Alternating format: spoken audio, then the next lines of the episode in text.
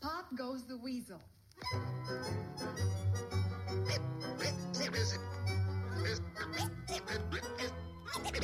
Es ist soweit. Let's ride. Pille für den Mann. Pille, Pille, Pille, Pille für den Mann. Carsten Spengemann. Weichstieflagen. In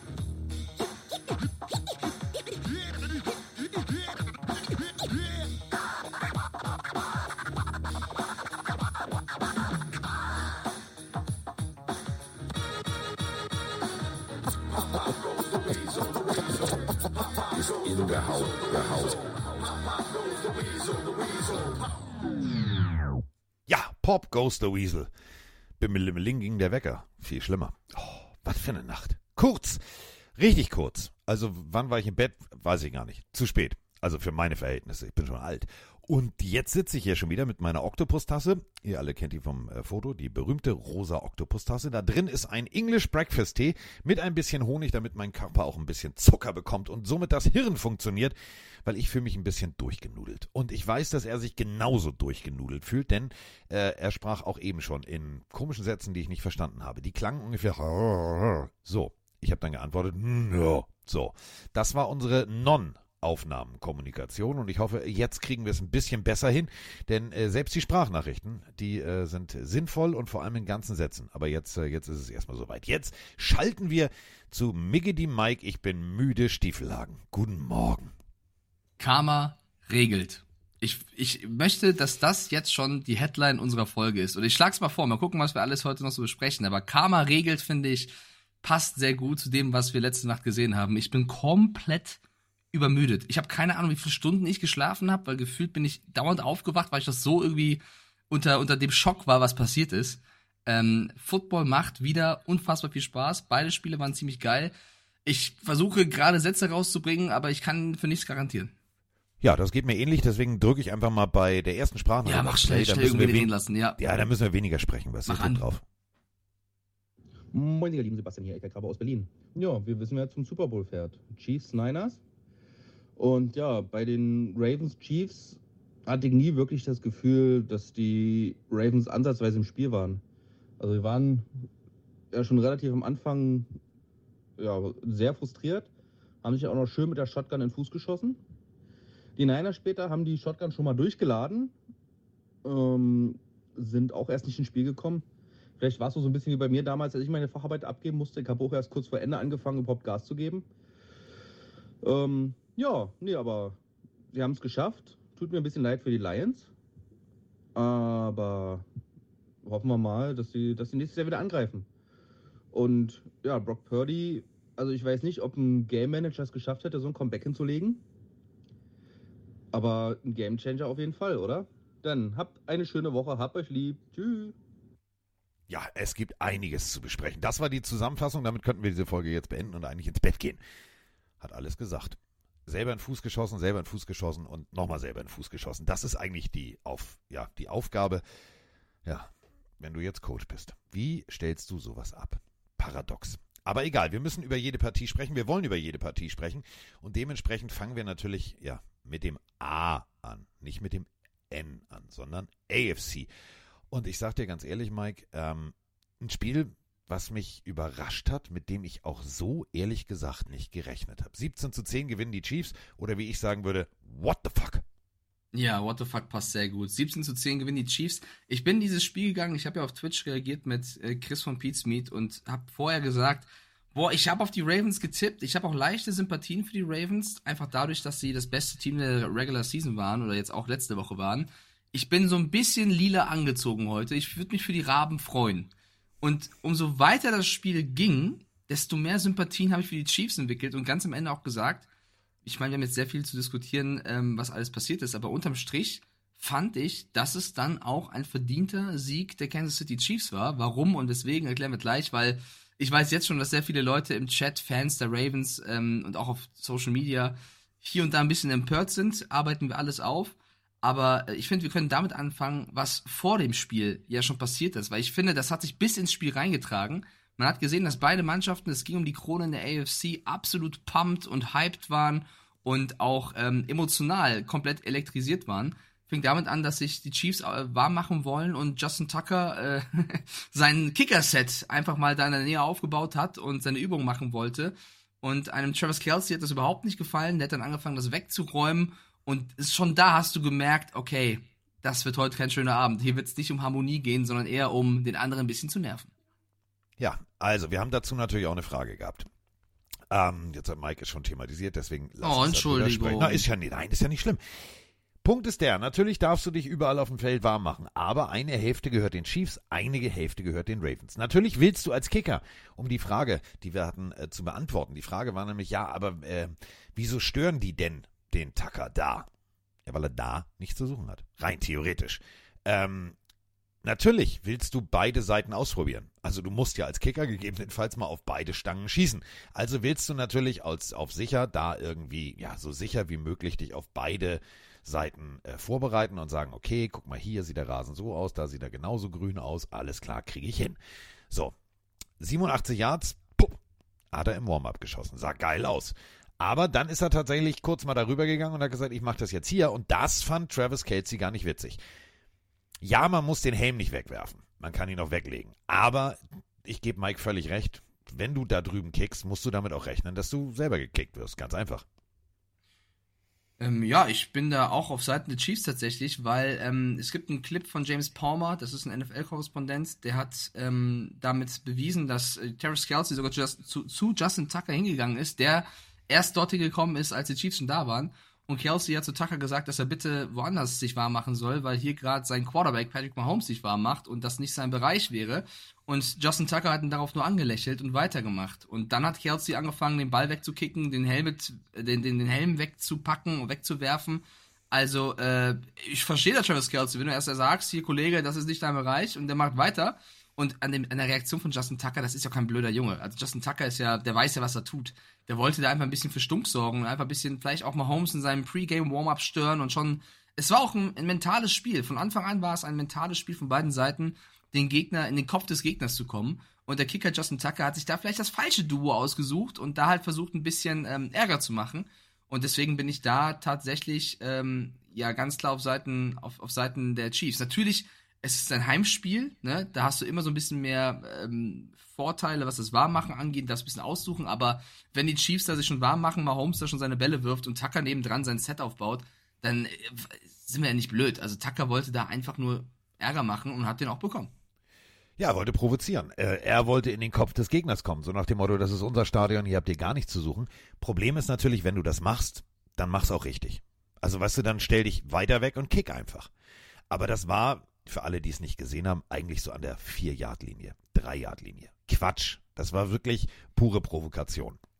Macht man so, gehört dazu, würden Mike und ich nicht anders machen, ähm, ist einfach in diesem Spiel tatsächlich natürlich auch geschuldet. Gab es auf der anderen Seite genauso, da laufen dann Leute einfach mal, oh, Entschuldigung, haben wir auch in London gesehen. Immer wieder. Fand ich tatsächlich immer lustig, diese Psychospielchen. Dann kommst du aus dem Tunnel, ah, ich bin falsch abgebogen. Oh, stehe ich, steh ich in eurem Drill? Oh, Entschuldigung. Sorry, sorry, tut mir leid.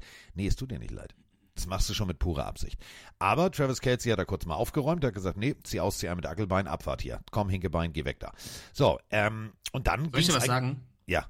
Ich, ich finde das auch gar nicht schlimm. Nein, überhaupt Aber nicht. Real Talk, also weil sich Fans aufgeregt haben, was, was, was bildet sich der Kelsey ein, das arrogante Schwein und der Tucker hat er noch alle, keine Ahnung, sein Kopf angetackert oder was? Ey, das ist Football und die wollen vorher einfach ein bisschen den Gegner verunsichern. Das gehört zu 100% dazu. Ich finde es überhaupt nicht schlimm von Tucker und ich finde es auch überhaupt nicht schlimm von, von Kelsey oder Mahomes. Die haben einfach ihren eigenen Bereich abgesteckt und dafür halt gekämpft. Das Ding ist halt nur, du musst halt mit den Konsequenzen leben. Wenn dadurch es bedeutet, dass der andere Gegner vielleicht nicht irritiert wird, sondern vielleicht noch mehr Bock hat, dich auseinanderzureißen, dann musst du halt damit leben. Aber die, die, die Tat als solcher, hier da ein bisschen zu sticheln, ist doch, das soll man doch sehen. Das ist doch Sport, das ist Entertainment, das ist doch nicht respektlos, das ist einfach nur, du, du versuchst dich warm zu machen. Ja. Ganz, ganz easy. Also ich finde da überhaupt, ich verstehe die Aufregung nicht. Ich finde es sehr cool zu sehen, dass da beide Teams wissen, um was es geht. Es ist das Halbfinale, das äh, Conference Championship Game, es geht um die AFC. Du willst da jede, jeden Bereich, den es gibt, nutzen und das hast du halt einfach damit versucht. Gibt's, also hier gibt's nichts zu sehen, Freunde. Einfach sagen, krass und weiter gucken. äh, ihr müsst mal, wenn ihr in London seid, nächstes Jahr, müsst ihr mal speziell in Tottenham drauf achten. Durch die Einlauftunnel und die unterschiedlichen Einlauftunnel ist es tatsächlich so, dass Defenses das immer sehr gerne machen, wenn sie dann zum Warm-up rausgehen. Ähm, das sogenannte Gastteam läuft dann immer paradoxerweise durch die Teamzone des Heimteams. Ich weiß nicht warum. Ich würde es auch, also ich würde es genauso machen. Einfach mal kurz sagen, guck, guck, na, wir sehen uns gleich. Auch so Fragen, das ist völlig normal im Football, dass du zum Beispiel am Quarterback vorbeigehst und fragst, ob sein Backup heute gut drauf ist nur für den Fall, du musst ja bestimmt irgendwann mal kurz pausieren. So, weißt du, das ist, ne, poke the bear. Also du versuchst natürlich irgendwie in den Kopf des Gegners zu kommen. Oder wie Mike Stiefelhagen vor ein paar Wochen sagte, du versuchst in Brock Purdy zu kommen. Das ist wiederum was anderes, aber Ja, ja. wir müssen natürlich in diesem Moment einfach respektieren, das sind Jungs, die das nicht das erste Mal machen. Das machst du am College, das machst du an der Highschool. Ähm, du versuchst das. Das ist nichts mit sportlich unfair, weil ich habe es auch gelesen bei Twitter, ja, voll unfair und der schmeißt ja den Helm weg. Nein, du gehst vorher hin und sagst, ey, Digga, ganz ehrlich, muss jetzt hier nicht sein, ne? Wir machen uns jetzt hier warm, ist unsere Seite hier, zack, zack, zack, move it. Wenn du dann nicht move it machst, sondern einfach stehen bleibst, dann musst du damit rechnen, dass was passiert. Und das ist ja eben der Punkt. Schon Oma Edith hat immer gesagt, bis einer heult. Ja, es hat ja auch keiner, also guck mal, Tucker hat die ganze Zeit gelächelt, Kelsey hat nur die Sachen weggeworfen, also es war ja nicht irgendwie kurz vor Schlägerei, sondern es war einfach nur, jeder wusste, was der andere gerade tut. Dann hast du aber gesehen, wie dann trotzdem, ich weiß nicht, welcher Ravens-Spieler es war tatsächlich, ich glaube, es war äh, ein Receiver, bin mir nicht ganz sicher, der hat dann noch mal Richtung Bank vorher was gesagt, also bevor der Ball überhaupt frei war, hat es angefangen, dass die Teams sich gegenseitig ein bisschen geärgert haben und das auch vollkommen okay. Ähm, von daher, ich glaube, Morlet war es, ich bin mir nicht ganz sicher, wer es war. Äh, so, und das, so, so hat das Spiel auch angefangen, deswegen wollte ich es vorher erzählen. Sobald die erste Sekunde des Spiels eröffnet war, war klar, du willst dem anderen zeigen, was du die ganze Zeit abbekommen hast, jetzt geht's los. Und jetzt geht's hier auch nochmal los, denn wir haben letzte Woche jemanden zu einem Hausmeister gemacht, der eigentlich kein Hausmeister ist, aber doch so viele Schlüssel hat, als wäre er, Neudeutsch heißt das ja nicht mehr Hausmeister, sondern Facility Manager. Ja. Moin Carsten, moin Mike, der Gerrit hier aus Königswinter, ich grüße euch. Ich hoffe, ihr hattet genauso eine geile, lange, aufregende Nacht wie ich. Die Chiefs gewinnen gegen die Ravens. Haben ja dann doch in der ersten Halbzeit das Spiel klar dominiert mit schönen langen Drives, viel äh, Ballbesitz. Ja, und dann so ein paar Momenten zwischen Mahomes und Kelsey oder Mahomes und Rice. Dann das Spiel schon am Anfang äh, irgendwie für sich bestimmt. In der zweiten Halbzeit ist ja dann kaum noch was passiert. Ja, ich äh, gönn's natürlich Brock Purdy, aber für die Lions ist es natürlich schade, dass nach dem Spielverlauf dann nicht gereicht hat. Naja, jetzt haben wir Rot gegen Rot im Super Bowl-Finale. Wird auf jeden Fall auch ein geiles Spiel. Ich freue mich drauf. Und nur noch mal kurz als äh, Anhang, nee, ich bin kein Hausmeister, aber ich komme mir manchmal auch so vor. Ich bin äh, mit dem Sportplatz Chip und Sportplatz Transponder vom Fußballverein, dann noch mit dem Schlüssel vom Restaurant, also von unserem Restaurant, dann Schlüssel von der Wohnung und Schlüssel von meiner Mutter und so weiter. Das ist wirklich tatsächlich wie so ein Hausmeister-Schlüssel. Das habt ihr schon richtig gehört. In diesem Sinne, Grüße gehen raus. Macht weiter so und alles Gute. Ciao. Ja, wir können nicht nur Footballspiele analysieren und kommentieren, sondern wir können vor allem Geräusche analysieren. Wir können dir genau sagen, wie viele Schlüssel und wie viele Plastikteile an deinem Schlüsselbund sind. Das ist Mike Stiefelhagen. Der hat einfach das perfekte Gehör. Lass uns äh, ganz kurz mal in diese Partie eintauchen. Ähm, du hast es gesagt, es ging schon relativ früh los mit kleinen Nicklichkeiten.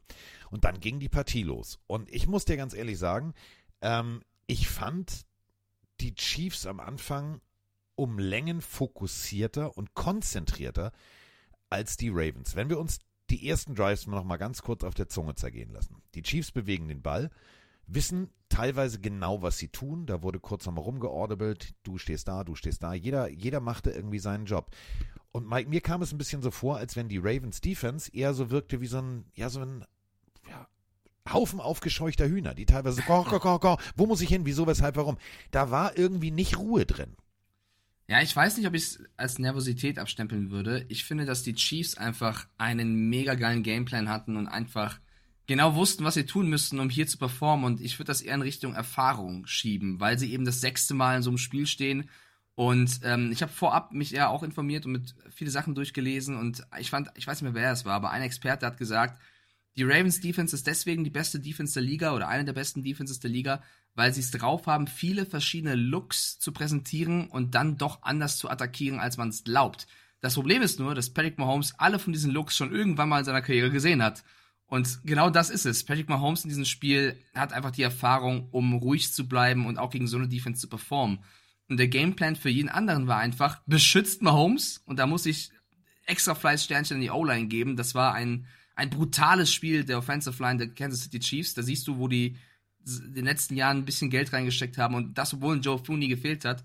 Ähm, super Arbeit der O-Line und der Gameplan, ähm, schnelle, kurze Pässe am Anfang zu werfen, damit die Defense gar nicht die Chance hat, Momentum aufzubauen und an Mahomes ranzukommen. Ich weiß nicht, wie viele der ersten Pässe auch so kurze Pässe auf Kelsey nach außen waren und nach Pacheco nach außen waren. Ähm, es war ein super Gameplan und natürlich die Idee, sie zu nerven. Also Travis Kelsey hatte eine Aufgabe in diesem Stadion und zwar zu hoffen, dass Taylor Swift ihm verzeiht für das, was er vorhat, weil er war auf jeden Fall in diesem Spiel der Bösewicht. Aber der sympathische Bösewicht, fand ich zumindest, weil er versucht hat, in jedem Play den Gegner zu ärgern. Und nicht, Freunde, das ist ganz wichtig für mich, nicht mit Taunting. Der ist nicht hingegangen und hat irgendwen beleidigt oder vor ihm geflext, sondern beim Aufstehen doch mal so leicht mit der Schulter an die Schulter. Oder äh, nochmal nach einem Hit dem Gegner nochmal so einen Clap auf die Hüfte gegeben. Weißt du, so nochmal so provokant so nächstes Mal. Oder, weißt du, den Gegner ins Gesicht gelächelt. Also er war so ein bisschen, er wollte die Ravens Defense ärgern und er hat es zu 100% geschafft. Das ist eben genau der Punkt. Wo, wo ist da die Grenze des guten Geschmacks? Ähm, teilweise, ja, man kann sagen, ein, zweimal drüber, muss man nicht noch im Nachgang hingehen, aber wenn du es dir anguckst, es ist völlig normal.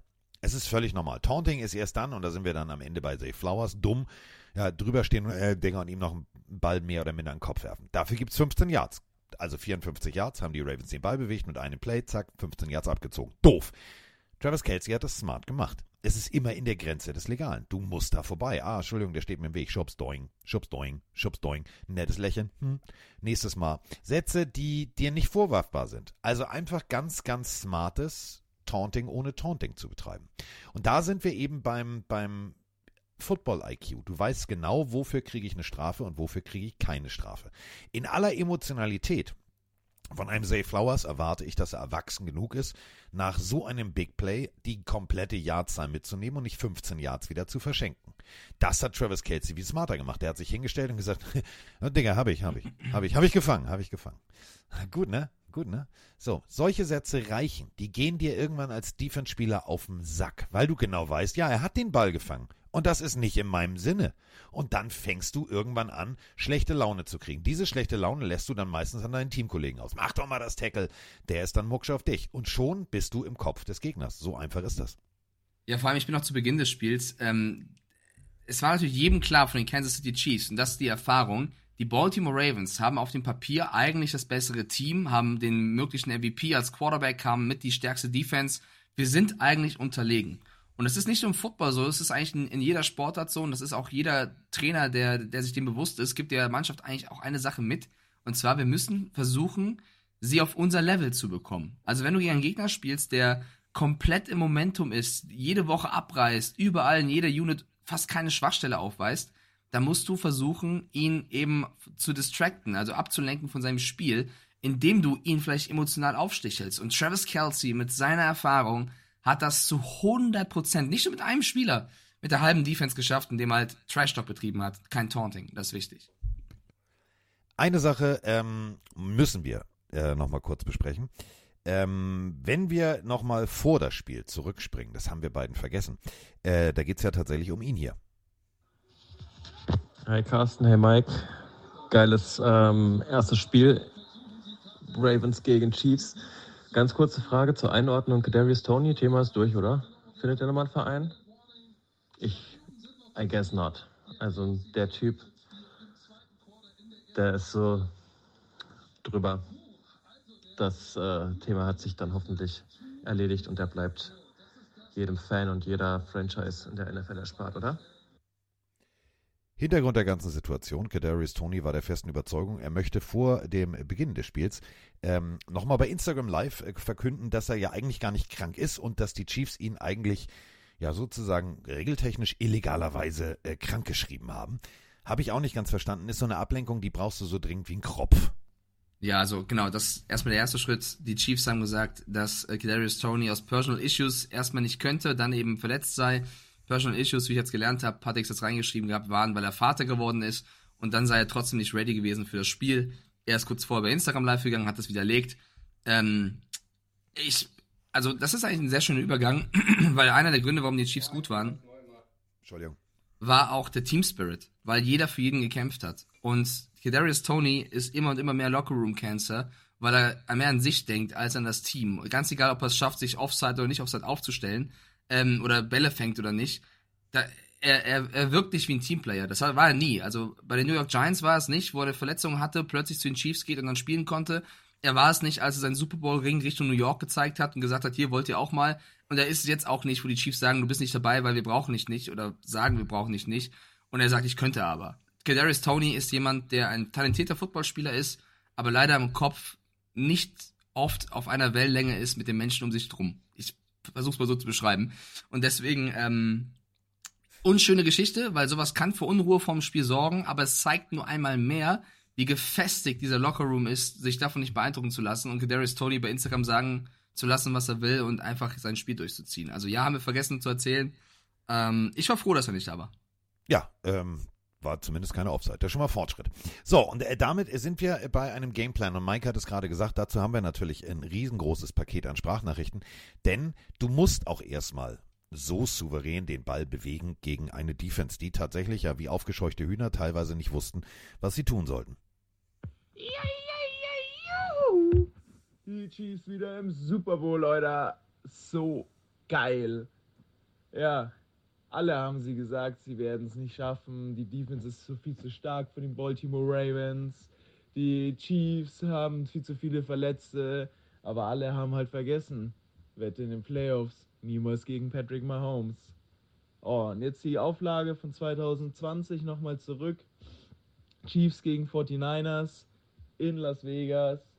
Göttlich. Ich hätte es mir nicht besser vorstellen können. Liebe Grüße vom Heiko aus Garmisch. Hier ist der Stefan aus Urfeld bei Köln. Tja, liebe Ravens, hinten sind die Schweine fett und schwupps sind die Chiefs schon wieder am Super Bowl. Wer hätte das gedacht nach dieser holprigen Saison? Jetzt bin ich ja mal gespannt, was die da reisen. Haben die in Baltimore eigentlich Dummsaft in die Getränke gepackt? Oder was war das jetzt gerade eben? Wie kann man ein Spiel so dermaßen wegwerfen oder so beschissen coachen? Ah, Also das geht doch auf keine Kuhhaut. Und jetzt dürfen wir zum, keine Ahnung, vierten Mal in fünf Jahren wieder die Chiefs im Super Bowl angucken? Ja, vielen Dank, Baltimore. Schöne Grüße aus Franken. Guten Abend oder guten Morgen, liebe Plenarius, lieber Carsten, lieber Mike, der Marc hier von der Texas Nation Dach. Mal neutral unterwegs diese Woche ähm, nach dem Spiel der Ravens gegen die Chiefs. Und äh, ich lese jetzt schon viel in den sozialen Medien, Joke von Lamar und hier MVP äh, soll das gewesen sein und so weiter. Ich sehe es ein bisschen differenziert. Ich fand eher erschreckend, dass den Chiefs, äh, dass den Ravens nichts eingefallen ist gegen die Chiefs Defense äh, am Boden.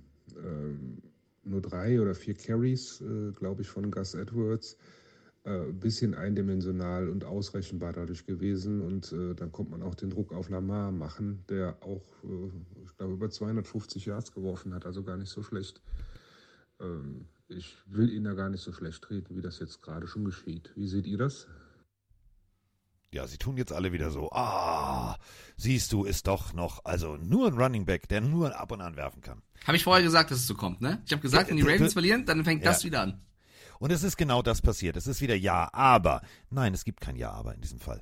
Ganz ehrlich, ähm, wenn du als Offense, als gesamte Offense, kein probates Mittel findest gegen eine Defense, die wirklich guten Football gespielt hat. Wir haben über, über, über Lanes gesprochen, die gehalten werden müssen im Pass Rush. Äh, das war diesmal um Längen besser. Äh, Strip Sack ähm, Fumble zum Beispiel dabei, wo George Kalafdis einfach komplett auf seiner Position bleibt, nicht zum Quarterback durchgeht, dadurch die beste Position hat, den Ball zu erobern. Da muss man einfach mal die Chiefs Defense loben. Und das ist für mich irgendwie so der springende Punkt. Wir reden immer alle von, ja, niemand wettet gegen Mahomes. Ja, geht mir aber auch ein bisschen auf den Sack. Es ist eben nicht nur Mahomes. Es ist vor allem eine Defense.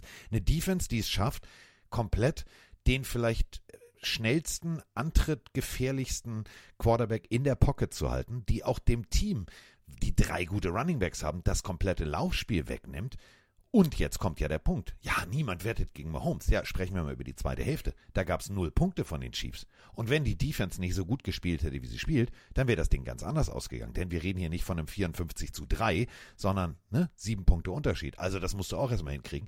Das hat mich teilweise wirklich massiv überrascht, dass diese Defense viel besser gespielt hat auf Seiten der Chiefs als noch in den Wochen zuvor. Ja, es war alles. Also die Chiefs brauchten einen guten Tag in jeder Unit. Ich betone nochmal, die O-Line war auch sensationell.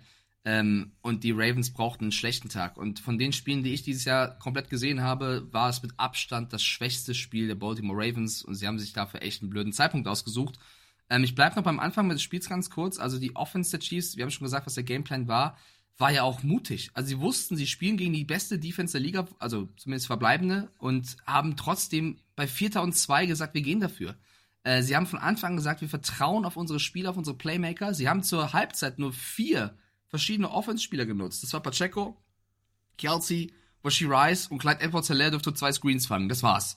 Sie haben nicht mehr genutzt. Ich glaube, sie haben einmal auf James geworfen, der hat den Ball fallen lassen, haben, haben sie gesagt, gut, dann lieber nicht. Also sie haben wirklich sie haben mit wenig viel gemacht. Sie haben einfach auf Patrick Mahomes vertraut, ihm maximalen Schutz gegeben und Kelsey Kelsey sein lassen und ab und zu Rasheed Rice eingestreut. Das war der Gameplan in der Offense. Kurze, schnelle Pässe, den Lauf ab und zu durchkommen lassen, das hat gereicht. Das war super, super cleveres Spiel der Chiefs Offense gegen diese wirklich sehr, sehr starke Defense, die gar keine Chance hatte ranzukommen. Also, wo war man, also Mahomes wurde, glaube ich, nur einmal gesackt und das erst Richtung zweite Halbzeit. Also es war gar keine Möglichkeit für die Ravens Defense, das auszuspielen, was sie können. Der beste Mann der Ravens generell auf dem Platz für mich war äh, Carl Hamilton, der zwar beim ersten Touchdown gegen Kelsey nicht gut aussah, weil Kelsey das auch sensationell gut macht, aber danach hat der Junge so viele tolle Plays gemacht, war der Einzige, der so ein bisschen Druck auf Mahomes aufbauen konnte. Ähm, das war das eine. So, jetzt kommen wir zum anderen. Die Chiefs Defense, die du gerade schon erwähnt hast. Ich würde da gerne einen Mann ein bisschen, ein bisschen hervorheben. Steve Spagnuolo was der für einen Gameplan hatte. Ihr müsst mal gucken, was die ganzen ähm, Ex-Spieler von ihm gepostet haben. Tyreek Hill und Cody gesagt haben, bester Defense-Coach der Liga. Die Ravens Offense fühlte sich zu keinem Zeitpunkt im Spiel wohl. Nie. Ich muss kurz räuspern.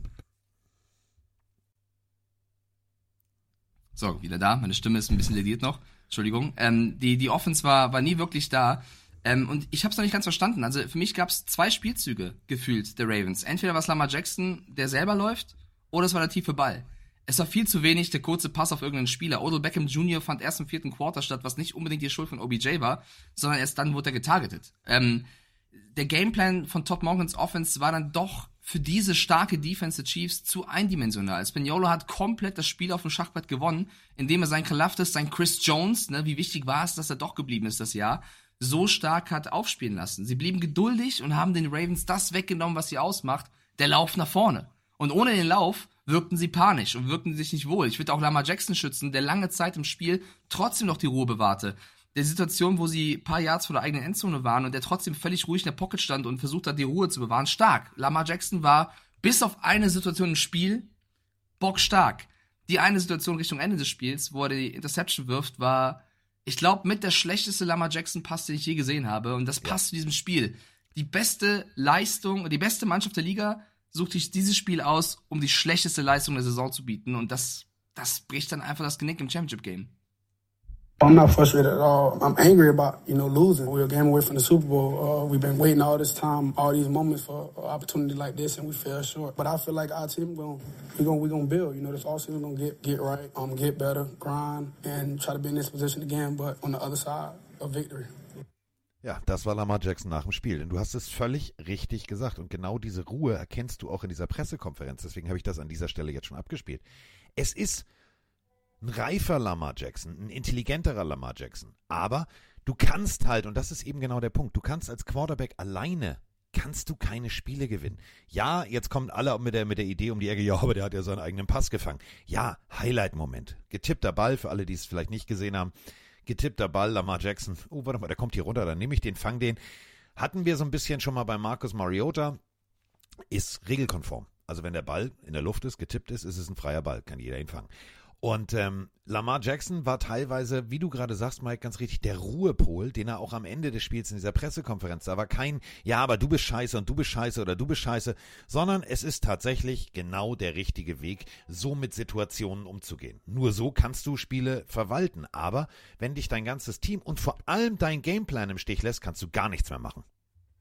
Ja, der große Unterschied zwischen Jackson und Mahomes war halt die O-Line. Also Mahomes äh, wurde gut beschützt, hat dann trotzdem noch lange, lange, lange die Plays extended, während Jackson gefühlt nie Zeit hatte, wirklich ähm, was zu machen oder direkt auf der Flucht sein musste. Also das Offensivplay des Spiels für mich war die Situation im ersten oder zweiten Quarter, wo Mahomes Ewigkeiten sich freigescrambled hat, um dann diesen Lobpass auf Kelsey zu werfen, der mit dem Sprung diesen, dieses Ding noch fängt. Das war Weltklasse von beiden Spielern aus einer Situation, die echt schwer war, noch so viel rauszuholen. Ähm, Lama Jackson hat das auch versucht. Ich meine, der Touchdown, der den Ravens gelang, war ja auch dann ein Play, was ja. improvisiert war, wo Jackson auch so lange wie möglich versucht hat, ähm, das, das Play am Leben zu halten. Zay Flowers dann super reagiert, den tiefen Weg geht, Andrews den Raum frei macht mit seinem Laufweg und Flowers das Ding fängt. Ähm, das war, das, da war das Spiel doch auf Augenhöhe. Aber irgendwann hat Jackson das nicht mehr geschafft, eben weil halt die Chiefs Defense sensationell gespielt hat und gedeckt hat. Ich meine, wie viele Plays waren es bei Dritter und Lang, wo du gesehen hast, es war einfach niemand frei. Es war niemand frei. Kein Flowers, kein OBJ, kein Andrews, kein Likely. Sie waren alle gedeckt. Und dann war Jackson einfach allein auf weiter Flur. Und ähm, das war einer der Gründe, warum dieses Spiel 17 zu 10 ausgegangen ist. Der andere Grund, Carsten, und ich würde langsam dahin, darauf hinaus wollen, sind die Ravens selber. Also, sie haben letzte Woche sehr davon profitiert, dass die Texans sehr viele dumme Strafen gezogen haben und haben das einfach adaptiert. Äh, ich weiß nicht, wie viele Strafen, also 90 Yards an Strafen, das war einfach zu viel in so einem Spiel. Definitiv. Und vor allem, und da sind wir bei dem, was ich vorhin schon angesprochen habe, unnötige Strafen. Also Zay Flowers fängt das Ding, richtig geiler Catch, 54 Yards, Juhu, Stadion kocht. Oh, was macht er? Steht auf, steht mehr oder minder über seinem Gegenspieler, wirft den Ball dann auch noch direkt neben seinen Kopf. Da gibt's 15 Yards, da brauchst du nicht zu diskutieren. Und genau das ist der Punkt. Wenn du Momentum aufbaust, nimmst du das Momentum da so wieder raus. Du hörst, dass das Stadion gerade sagt, jetzt, jetzt, jetzt geht's aber. Und dann sagst du, oh, nö, komm, 15 Jahre. Erstmal kurz mal, erstmal kurz mal die Bums hier wieder ruhig machen. Völlig, völlig unnötige Situation. Ähm, es gibt viele da draußen, die sagen, ja, aber guck mal, die NFL und die will das wegen hier und oh, ist alles rigged und da und twittern irgendwelche Bilder. Ganz ehrlich, die haben ein Motto gehabt, die Schiedsrichter. Und das fand ich ziemlich geil. Let them play. Du hast Holdings gesehen in der O-Line, du hast aber auch andersrum, du hast Holdings an, an Kelsey, an, also wirklich im 5 bis 7 Yards Fenster hast du gesehen, okay, da, die, die rangeln. Das ist auch völlig normal. So, die haben jetzt keine eklatanten Fehlentscheidungen getroffen. Das muss man halt auch ganz deutlich so sagen. Jeder Fan hat natürlich seine Fanbrille auf. Und ich kenne es von mir selber, wenn Dolphin-Spieler in der Endzone den Ball nicht fängt, dann ist mein erster Gedanke Pass Interference. So, jo, irgendwo war Pass Interference. Das ist völlig normal. Aber wenn du es neutral betrachtest und du hast so ein Streifenoberteil an und eine, eine passende Mütze dazu, entweder eine schwarze oder eine weiße, dann guckst du da schon genau hin. Und warum sollst du bei einem engen Spiel Strafen werfen, die eigentlich nicht gehen? Also klar, Mahomes, das Ding, der war eigentlich in den Knien. Dafür gibt es eine Strafe. Gibt aber keine Strafe, weil er sagt, nee, das ist hier noch im Spiel geschuldet. Der scrambled da irgendwie raus. Ich will auch den Defense-Spieler hier nicht bestrafen dafür, dass er seinen Job macht. Deswegen ist alles cool. Und nochmal, hört bitte auf mit diesem, ja, aber da waren Strafen dabei, die sind nicht und deswegen ist es unfair und das ist alles geschrieben. Nee, das ist unfair. Nein, ist es nicht. Er hat jetzt ein besseres Team gewonnen, die anderen hatten einfach einen beschissenen Gameplan. Wenn du als Baltimore Ravens zu Hause mit der bärenstarksten Defense, also wirklich bärenstarke Defense, der Rest der Saison, 17 zu 10 verlierst und drei Punkte nur, drei, also zum Ausgleich, also hätten mehr Punkte sein müssen, wisst ihr, was ich meine, ne? Dann kann das nicht sein, dass du die zweite Hälfte komplett verdiddelst. Das geht nicht. Nee, das geht nicht. Also ich bin auch bei dir. die Referees waren nicht schuld daran, dass die, dass die Ravens dieses Spiel äh, nicht gewinnen konnten. Ähm, ich bin auch bei dir. Die ersten drei Viertel fand ich, haben die Refs einen guten Job gemacht, auch wie sie das mit Kelsey gehandhabt haben, gesagt haben, komm, ist alles noch gerade und äh, die necken sich ein bisschen und passt. Im vierten Viertel fand ich schon, dass es ein paar Entscheidungen gab, wo die Chiefs bevorzugt worden sind, aber die waren nicht ausschlaggebend dafür, dass die Chiefs das Spiel gewonnen haben. Also Nein. ich finde auch, man hätte die eine oder andere PI werfen können, wenn nicht sogar müssen, weil sie angefangen haben, irgendwann ihre Linie zu verändern. Ich habe meinen inneren Carsten Spengmann rausgelassen beim Roughing the Passer von Jadavian Clowney. Ähm, ich finde, der Mann konnte nicht viel mehr machen, außer Nein. dann noch den, den Sex so angenehm wie möglich zu machen für Mahomes, indem er noch die Arme zurückzieht, er bammt schon mit dem Helm in den anderen Helm, das, das ist wahrscheinlich auch die Flagge dann gewesen, aber alles wirklich noch so zart wie möglich, als er gemerkt hat, Mahomes wirft den Ball weg. Das gab sofort einen Roughing the Passer, wo ich dann dachte, okay, das ist jetzt die erste Flagge, wo sie dann, wo sie dann schnell werfen, dann müssten sie das im weiteren Verlauf auch tun. Und das haben sie dann nicht. Dann wurde Isaiah Likely mal gezupft, ähm, dann, dann gab es Situationen, wo die Ravens, finde ich schon, auch eine Flagge verdient hätten, die sie bevorzugt. Das blieb aus. Ähm, aber die ganze Safe Flower Situation, das ist für mich nicht mit Kelsey zu vergleichen. Du hast es ja auch schon gesagt. Travis Kelsey hat die anderen Spieler geärgert. Er hat sie angelächelt. Er hat sie nicht getauntet. Es ist ein schmaler Grad zwischen Taunting und, und ähm, Trash Talk.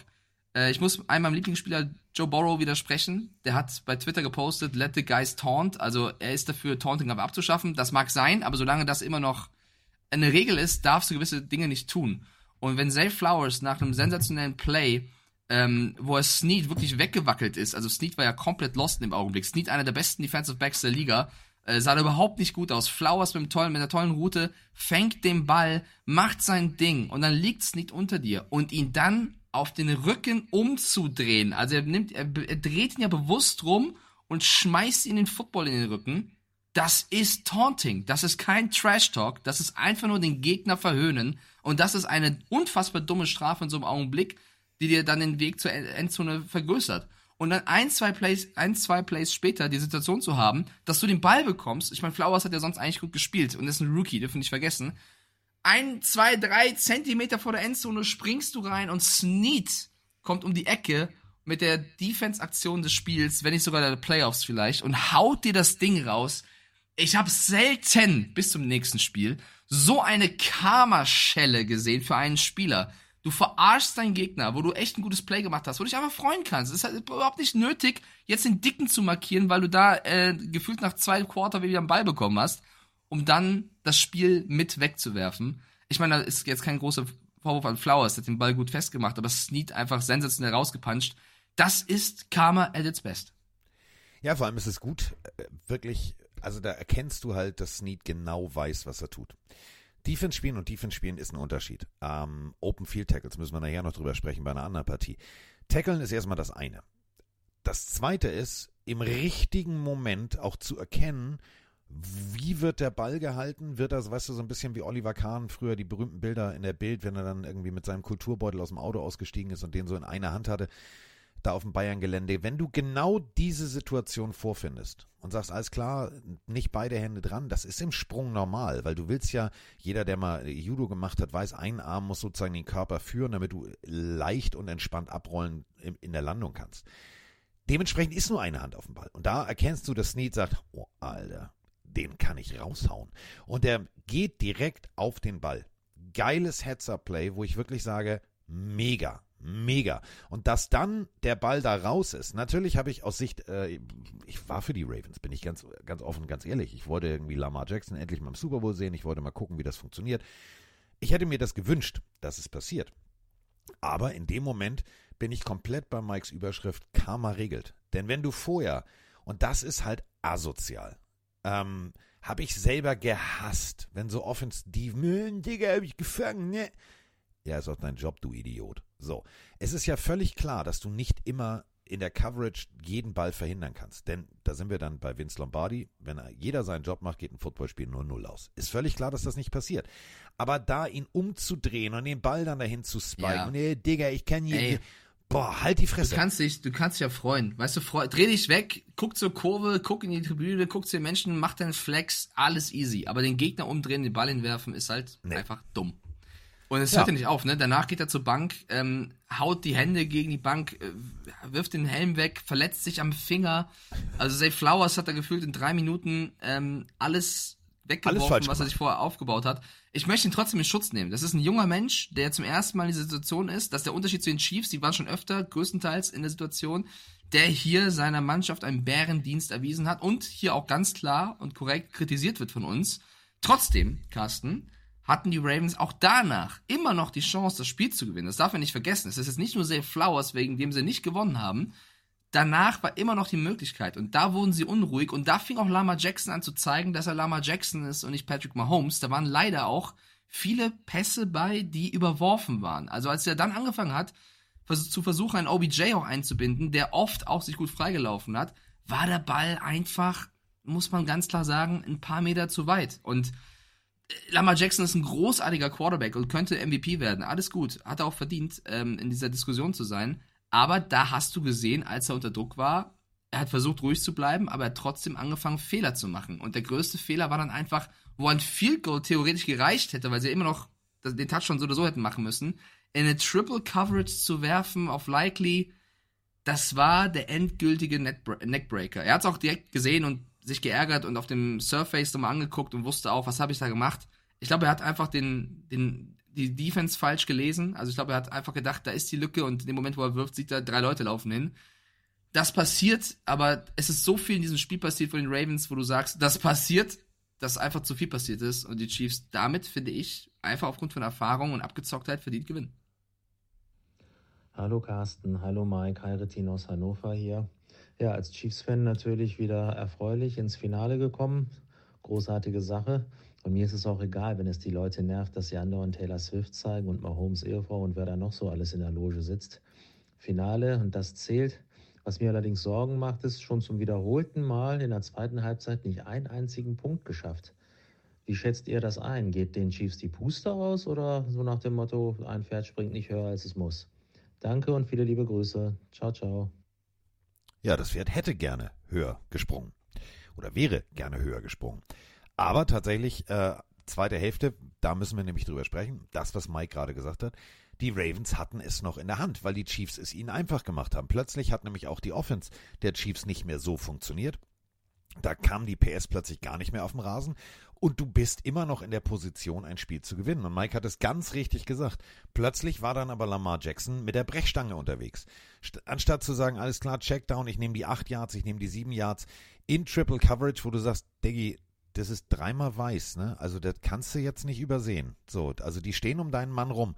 Das hatte so ein bisschen Verzweiflungsmodus und dieser Verzweiflungsmodus ist natürlich der ganzen Situation geschuldet, dass ja ihm seine ganze Offense auch nicht geholfen hat. Also der Offense-Koordinator, da muss man halt wirklich sagen, Diggi, du hast eine Halbzeit Zeit, eine Pause. Stell doch mal was um. Wenn du feststellst, dass dein Lauf nicht funktioniert, dann musst du doch mal rein theoretisch, wenn du so eine geile Running Offense das ganze Jahr bist, dann muss da mehr von äh, Edwards und von, von allen kommen. Das kann nicht angehen, dass das, dass das irgendwie plötzlich nur noch an Lamar Jackson hängt. Denn wenn Lamar Jackson mit 54 Yards bei acht Läufen der effektivste Läufer deines Teams ist, dann hast du irgendwas falsch verstanden. Ja, und man muss sagen, die zweite Halbzeit, ich würde das gar nicht überbewerten, dass die Chiefs nur null Punkte gemacht haben, denn sie haben dann einfach angefangen, ihren, angefangen, ihren Gameplan weiterzufahren, die Ravens zu ärgern und zu nerven. Guck dir mal die Time of Possession an und guck dir Zaya Pacheco an. Der hatte zur Halbzeit gute Werte, was den Average-Lauf angeht. Der hatte am Ende 24 Carries über 68 Yards für nur zwei, also nur in Anführungsstrichen 2,8 Yards weil sie einfach angefangen haben, das Spiel zu kontrollieren in der zweiten Halbzeit. Sie haben super viel Zeit von der Uhr genommen, kurze Pässe, hier ein Lauf. Es ging gar nicht darum, das tiefe Brot zu werfen, um dann irgendwie das, das, den nächsten Touchdown zu erzielen. Es ging darum, die Ravens zu nerven und äh, den Ball im Spiel zu halten. Und das haben sie gut gemacht. Und wie oft hat dann Mahomes aus Dritter und Sieben, Dritter und Neun plötzlich doch das, das Play über die Mitte des Feldes auf Kelsey gesucht und zack, neuer First Down. Wieder für ein Yard gelaufen, wieder für zwei Yards gescreent. Also sie haben einfach die Ravens genervt mit ihrem Spiel. Und natürlich wäre es besser gewesen, einen Touchdown zu machen, um ein Two-Score-Game zu haben oder hier und da vielleicht ein Field Goal zu nehmen, statt wieder Vierter auszuspielen. Aber die Chiefs haben ihren Gameplan radikal durchgezogen, den, den Ravens auf den Sack zu gehen. Und das hast du auch gemerkt. dass, guck mal, was mir gefehlt hat. Zay Flowers nach dieser blöden Situation geht auf die Bank, nervt sich. Ich habe da keinen gesehen, der hingeht und den Jungen mal aufbaut. Er hat absolut Scheiße gebaut. Das war jetzt nach dem Spiel, wo ich Odell Beckham Jr. eine Medaille für geben will, dass der mal wieder seine Mates aufgebaut hat. Großartige Szenen von OBJ, also das, das macht ihn ultra sympathisch. Aber während des Spiels, irgendein Coordinator, vielleicht habe ich es auch nicht gesehen, irgendein Coach, irgendein Spieler, da hat jeder einfach nur das Schicksal akzeptiert. Sie haben akzeptiert, dass sie gerade im Loch sind und niemand war der Anführer und ist mal hingegangen und hat gesagt, Leute, wir haben noch acht Minuten. Was los? Es ist noch genug drin. Die haben mit acht Minuten auf der Uhr so gespielt, als wäre es das letzte Play im Spiel. Und das war viel zu hektisch. Und da, da fehlt, also ich, es ist Harbour, der eigentlich ein erfahrener Coach ist, es, es ist Todd Monken, es ist ähm, Mike McDonald, das sind eigentlich gute Jungs, aber vielleicht kommt, muss das von den Spielern auch selbst herauskommen, dass da ein Mark Andrews, ein Lamar Jackson, ich weiß es nicht, vielleicht auch in der Defense jemand, Rokon Smith, hingeht und die Unit mal beruhigt. Und das hat keiner geschafft, da war jeder in seinem Tunnel. Und genau das haben die Chiefs mit ihrer Art zu spielen erreicht.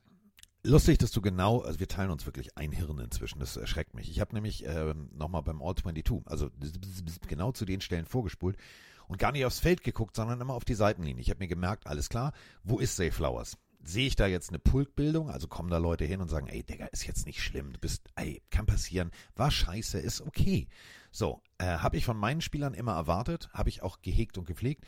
Bestes Beispiel, ähm, mein Cornerback Ben, der in solchen Situationen immer genau wusste, alles klar, jetzt muss ich mal was tun. Jetzt kann nicht nur der Coach da irgendwie eine Brandrede halten.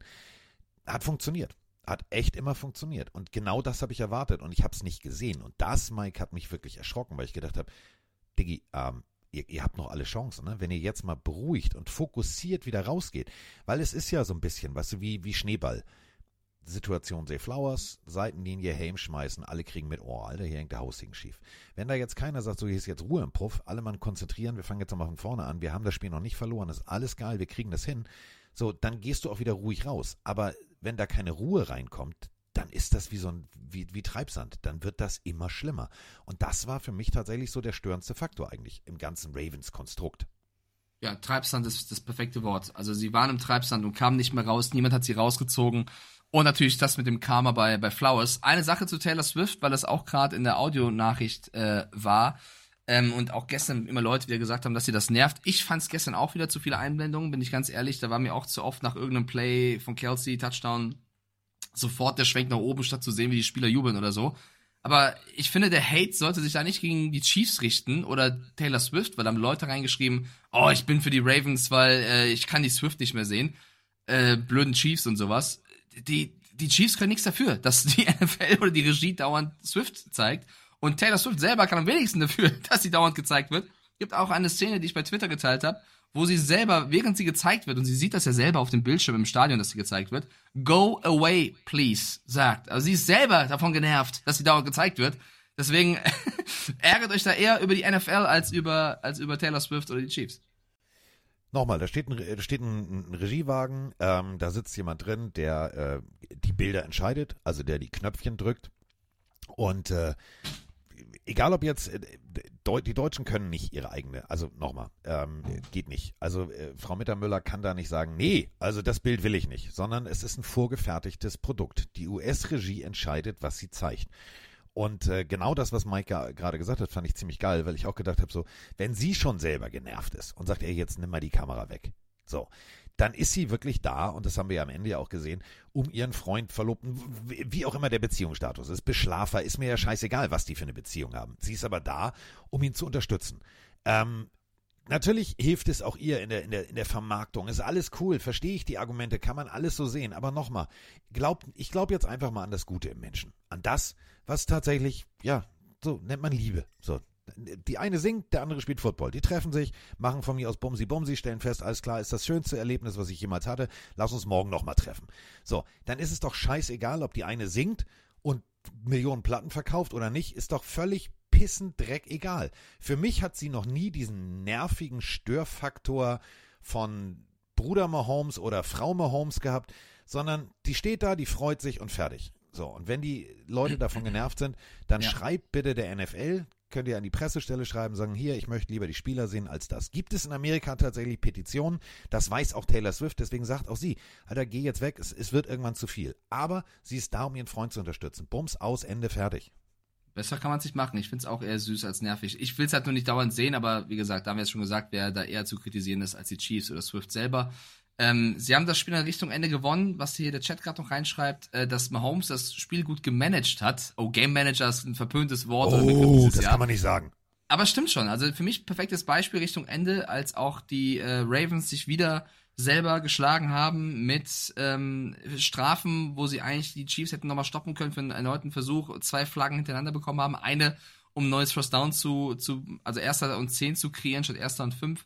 Trotzdem, da siehst du auch wieder die Chiefs zwei kurze Läufe, dritter und neun, Mahomes kurzer Lobpass auf äh, Wallace Scantling, fertig ist die Butze. Da hast du gesehen, wenn die Chiefs wollen, können sie. Und das ist für mich die, die finale Überschrift über diesen Spiel neben der Karma-Nummer. Die Ravens haben sich selber besiegt und die Chiefs haben einfach ihre Erfahrung walten lassen. Die Chiefs hatten einen Top-Tag und die Ravens hatten einen schlechten Tag. Und so ist Football. Das ist total egal, wer die beste Defense der Liga hat vorher. Das ist total egal, wer der beste Quarterback ist vorher. Wenn du in diesem einem Spiel den besseren Tag erwischst, den besseren Plan hast, kannst du in Football immer gewinnen. Und das erleben wir auch dann im zweiten Spiel und haben wir auch in sämtlichen anderen Super Bowls schon erlebt. In einem Spiel kann alles passieren, ganz egal, was die Statistiken vorher sagen. Und deswegen, ich betone es nochmal, ist die NFL so geil. So, Spiel war durch und ähm, wichtig am Rande, ähm, Travis Kelsey hat Jerry Rice überholt. Also die ja. meisten Catches in der Postseason. Und äh, es gibt zwei O-Töne für nach dem Spiel. Der eine ist offensichtlich, der liegt auf dem Elfmeterpunkt. Fand auch auf der Bühne statt. Travis Kelsey, und da hören wir jetzt mal rein. Shout out to Jerry Rice, baby. The Chiefs are still the Chiefs and believe it. You gotta fight for your right to party. Baby. We're going to Las Vegas, Nevada to go get us another one. Ja, auf der Bühne angesprochen auf die Tatsache, ja, du hast ja Jerry Rice überholt. Ist mir scheißegal zu Deutsch. Ja, Shoutout an Jerry Rice, aber wir sind die Chiefs und wir haben es gemacht. So, und ähm, Mike hat letzte Woche etwas thematisiert, was ich sehr spannend fand. Nämlich den Ausdruck, den Blick äh, von Frau Kelsey. Da sind wir nämlich jetzt beim anderen Kelsey. Ich habe in dem Moment, natürlich gab es den Umschnitt auf Taylor Swift. Natürlich gab es ihn. Aber Taylor Swift, und ab jetzt glaube ich, dass das Ganze ernst ist, steht da wie, also wie Klein Mike, als er das erste Mal ein Mädchen toll fand. Wie Carsten, als er das erste Mal Bettina Jäger toll fand. So hieß meine, die fand, die fand ich super, die war die erste. Wer ist Bettina Jäger? Bettina Jäger ist die, die mir äh, so in die Klöten getreten hat, dass ich zum Kinderarzt musste. Aber ich fand sie trotzdem super. Ich fand sie okay, trotzdem super. Hast du im Schlafzimmer mal, okay, ja? Nein, das war in der, Sa in der Sandkiste im Kindergarten. So. Jetzt wird's komisch. Ja, okay, jetzt ja. weiter. Ja, ähm, war, war im Rahmen, aua, tat wirklich weh. Aber egal. Ähm, damit meine ich diese, da siehst du diese echte und das kannst du nicht spielen. Egal wie, wie, was, wo. Das war wirklich echte, fasziniert eine echte Liebe. Und ich fand tatsächlich Travis Kelsey in diesem Moment, nach all dem, was wir ja gerade besprochen haben, Bad Boy, böse, hier ein bisschen, bisschen anbumpen und so weiter und so fort, das war für mich genau der richtige Abschluss dieser ganzen Veranstaltung. Denn du musst wirklich dafür kämpfen. Und das ist eben genau der Punkt. Die Chiefs haben gekämpft, die haben sich eingebracht, die hatten einen smarten Gameplan, sind davon nicht abgewichen. Und Travis Kelsey bringt es auf den Punkt, sie sind wieder da. Und das ist eben genau der Punkt. Also nach den Patriots endlich wieder sozusagen aus Sicht der NFL ein Team, was es back-to-back -back schaffen kann. Ich muss ganz ehrlich sagen, ich hätte das so nicht erwartet. Ich hätte auch eher erwartet, dass Lamar Jackson da oben steht und sagt, wir haben es gemacht. Aber es ist nun mal so gekommen, wie es gekommen ist. Ja, wir haben alle falsch getippt in diesem Spiel. Das vierte Mal in den letzten fünf Jahren im Super Bowl. Liebe Packers-Anhänger, das ist für mich eine Dynasty. Viel Spaß dabei, das zu versuchen. Äh, das wird nicht so einfach. ähm, ich fand es auch sehr schön, ich fand es auch sehr schön, wie nach dem Spiel nicht nur Travis Kelsey mit Taylor Swift umgegangen ist, sondern er auch sie sofort gefragt hat, wo ist Jason? Und er dann zu Jason Kelsey, der natürlich auch da war, gegangen ist, der in so einem Hawaii-Hemd und einer Chiefs-Mütze da stand. Also auch der Typ wieder eine 10 von 10, der gemeinsam mit seinem Vater das Spiel geschaut hat auf der äh, Tribüne der ihn einfach nur fest umarmt hat und gesagt hat, finish this Motherfucker. Also Jason Kelsey auch wieder mit lobenden Worten zu Travis, hat danach noch zu den Medien gesprochen und ich würde da, ich würde aufpassen, äh, liebe Chiefs und Eagles Fans. Für mich, ich würde nicht, also ich fände es nicht verwunderlich, wenn vielleicht für eine Kelsey Reunion mm, wir bei den ja, Chiefs erleben. Ja, das ist für ja. mich jetzt sehr, sehr viel geflirtet. Jason Kelsey hat nach dem Spiel gesagt, ganz egal wie gut diese Mannschaft Football spielt, das, was sie ausmacht, ist der Team Spirit, wie jeder für jeden spielt und niemals aufgibt. Das ist sehr schön zu sehen. That's all football is about. Also, das, was wir jetzt auch schon gesagt haben, er lobt einfach den, die Mentalität im Lockerroom. Ähm, was ist, war denn egal, ob sie jetzt Receiver haben, die Bälle fangen oder nicht? Jeder hat für jeden gekämpft und äh, das, deswegen stehen sie wieder im Super Bowl. Und mich erinnert das, Carsten, so ein bisschen, das ganze Chiefs-Thema dieses Jahr an die, es tut mir leid, New England Patriots damals mit Brady, Definitiv. der schon gehobenen Alter waren, wo alle gesagt haben, oh, der kann nicht mehr, der ist zu alt und das Team, da fehlen Playmaker. Und die haben es auch geschafft und dieses, dieses Gefühl, wenn eines der besten Teams der Liga aufgrund ihres Erfolges in den letzten Jahren plötzlich zum Underdog wird, weil sie in der Regular Season ein, zwei schlechte Spiele hatten oder weil sie ähm, vielleicht nicht die großen Playmaker hatten wie zum Jahr davor, dass du sie dann anfängst zu unterschätzen und sie diese Underdog-Rolle annehmen. Du hast in der ersten Sekunde gesehen, Mahomes und Kelsey, die hatten Bock darauf, allen zu zeigen, ihr unterschätzt uns, Bitteschön. Baltimore hat die beste Defense? Bitteschön. Und genau das ist diese Mentalität, die, also diese Underdog-Nummer, die macht dich stärker. Und das solltest du nicht mit Mahomes und Kelsey machen, weil es sind mit die besten Spieler der Liga. Die Chiefs sind somit erst das dritte Team nach den Bills und den Patriots, ja, das zum vierten Mal innerhalb von fünf Jahren im Super Bowl steht. Ergebnis kennen wir bei den Bills, ja, 91 bis 94. Null Siege. Patriots, jetzt Mike, Hände hoch, freuen. 2015 bis 2019 drei Siege. Die Chiefs jetzt von 2020 bis 2024. Zwei Siege, Chance auf den dritten. Sie könnten tatsächlich, ja, mit den Patriots gleichziehen. Das ist eben genau der Punkt. Wir haben am Anfang der Saison viel, ja, Harry Handlos und wie wir den Receiver Core genannt haben. Die sind auch nicht besser geworden. Das muss man auch dann deutlich so sagen. Da ist einer besser geworden. Und dann hast du halt Travis Kelsey. Und du hast eine bärenstarke Defense. Und da würde ich tatsächlich einfach jetzt mal ähm, einen Mann hervorheben, wo ganz viele ähm, damals, ich weiß noch, wir haben hier Podcast gemacht, Draft-Analyse, was wir auch dieses Jahr wieder machen, was uns äh, sehr viel Spaß macht. Ähm, George Kalafdis gelobt. Und ähm, wir kannten beide, äh, weil Mike mit, mit uns die Sendung gemacht hat und Mike auch bei Run äh, College natürlich begleitet hat. Ähm, wir haben beide gesagt, das kann ein richtig guter Fit werden. Und dann haben viele andere gesagt, nee, nee, völliger, völliger Schwachsinnspick. Die Chiefs haben sehr, sehr smart in den letzten Jahren die Löcher, die aufgetreten sind, bedient. Sie haben Chris Jones für ein Jahr gehalten. Smarter Move. Ähm, Gibt es ganz viele, die sagen, ja, aber das ist ja, nee, ein Jahr, immer das nächste Jahr und dann abwarten. Chris Jones ist noch da. Der verdient gutes Geld und was nächstes Jahr ist, ist egal. Denn es geht erstmal die Zeitrechnung für jedes Footballteam erstmal bis zum nächsten Super Bowl. Und dafür haben sie das sehr, sehr smart gemacht. Und George Kalafdis tatsächlich für mich einer der Männer des Spiels. Denn so souverän, wie der da an der Line agiert hat, teilweise auch wirklich gute O-Liner, äh, die ihn gedoppelt haben, wie er sich gelöst hat, Bestes Beispiel ist, ich stehe an der richtigen Stelle. Du stehst nicht durch Zufall in der Defense an der richtigen Stelle, sondern das ist alles drauf abgezielt. Wenn der Druck von der einen Seite kommt, treibst du ihn sozusagen in die andere Richtung. Das heißt, da muss derjenige auch wirklich ganz smart an der richtigen Stelle bleiben.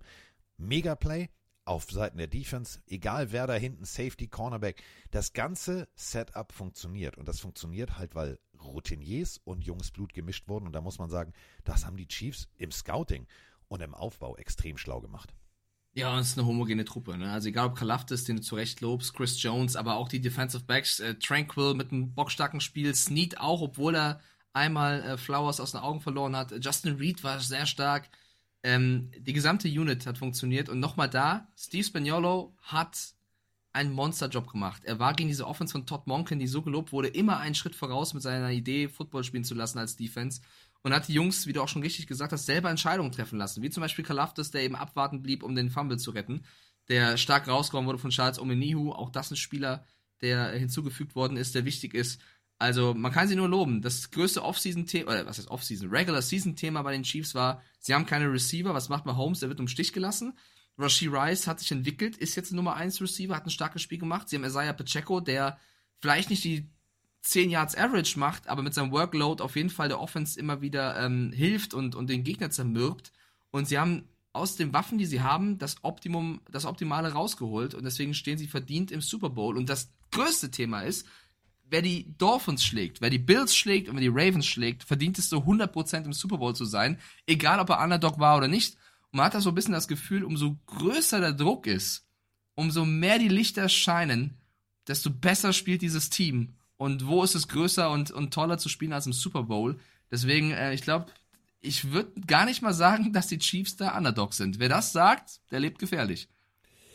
Und dann würde ich gerne noch jemanden hervorheben. Bevor ich den Namen sage, erzähle ich erstmal eine Geschichte. Du wirst in der siebten Runde gepickt. Also siebte Runde. Ja, wir sind nicht bei Brock Purdy. Siebte Runde. Noch kein Name. Du spielst, du bist Backup, du rotierst auf deiner Position, du äh, stehst im letzten Super Bowl ihr wisst schon, den gegen die Eagles. Und ähm, du musst eine Business-Entscheidung fällen. Bleibe ich hier beim Team, spiele ich im größten Spiel meines Lebens oder bin ich bei der Geburt meiner Zwillingstöchter dabei? Andy Reid hat gesagt, du kannst oder du kannst nicht. Ist deine Entscheidung. Er ist geblieben. Und äh, ein riesengroßer Mensch, ähm, seine Frau Christine ist da alleine durchgegangen, hat gesagt, alles klar, kriege ich hin, kriege ich hin, kriege ich hin. Und jetzt, äh, du hast es schon gesagt vorhin, ähm, ja, in der O-Line, verletzungsbedingt musste aufgepolstert werden. Und das hieß, dass äh, jemand eine Lücke füllen musste, mit der er so wahrscheinlich selber nicht gerechnet hat.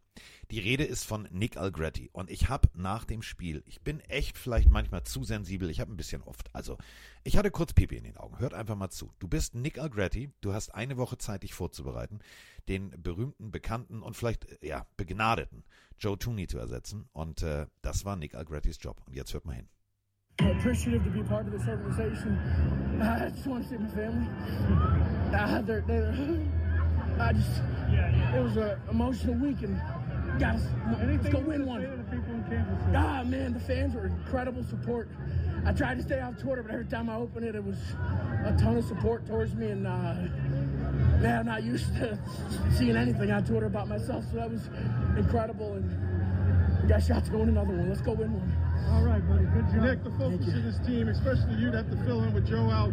What's it mean to you guys to accomplish the task and everything you had to go through the adversity? Uh, it, it's incredible. I mean, you, you, you can't understate what Joe Tooney's meant to this team, and he'll never get enough credit for what he's done with both organizations he's been a part of.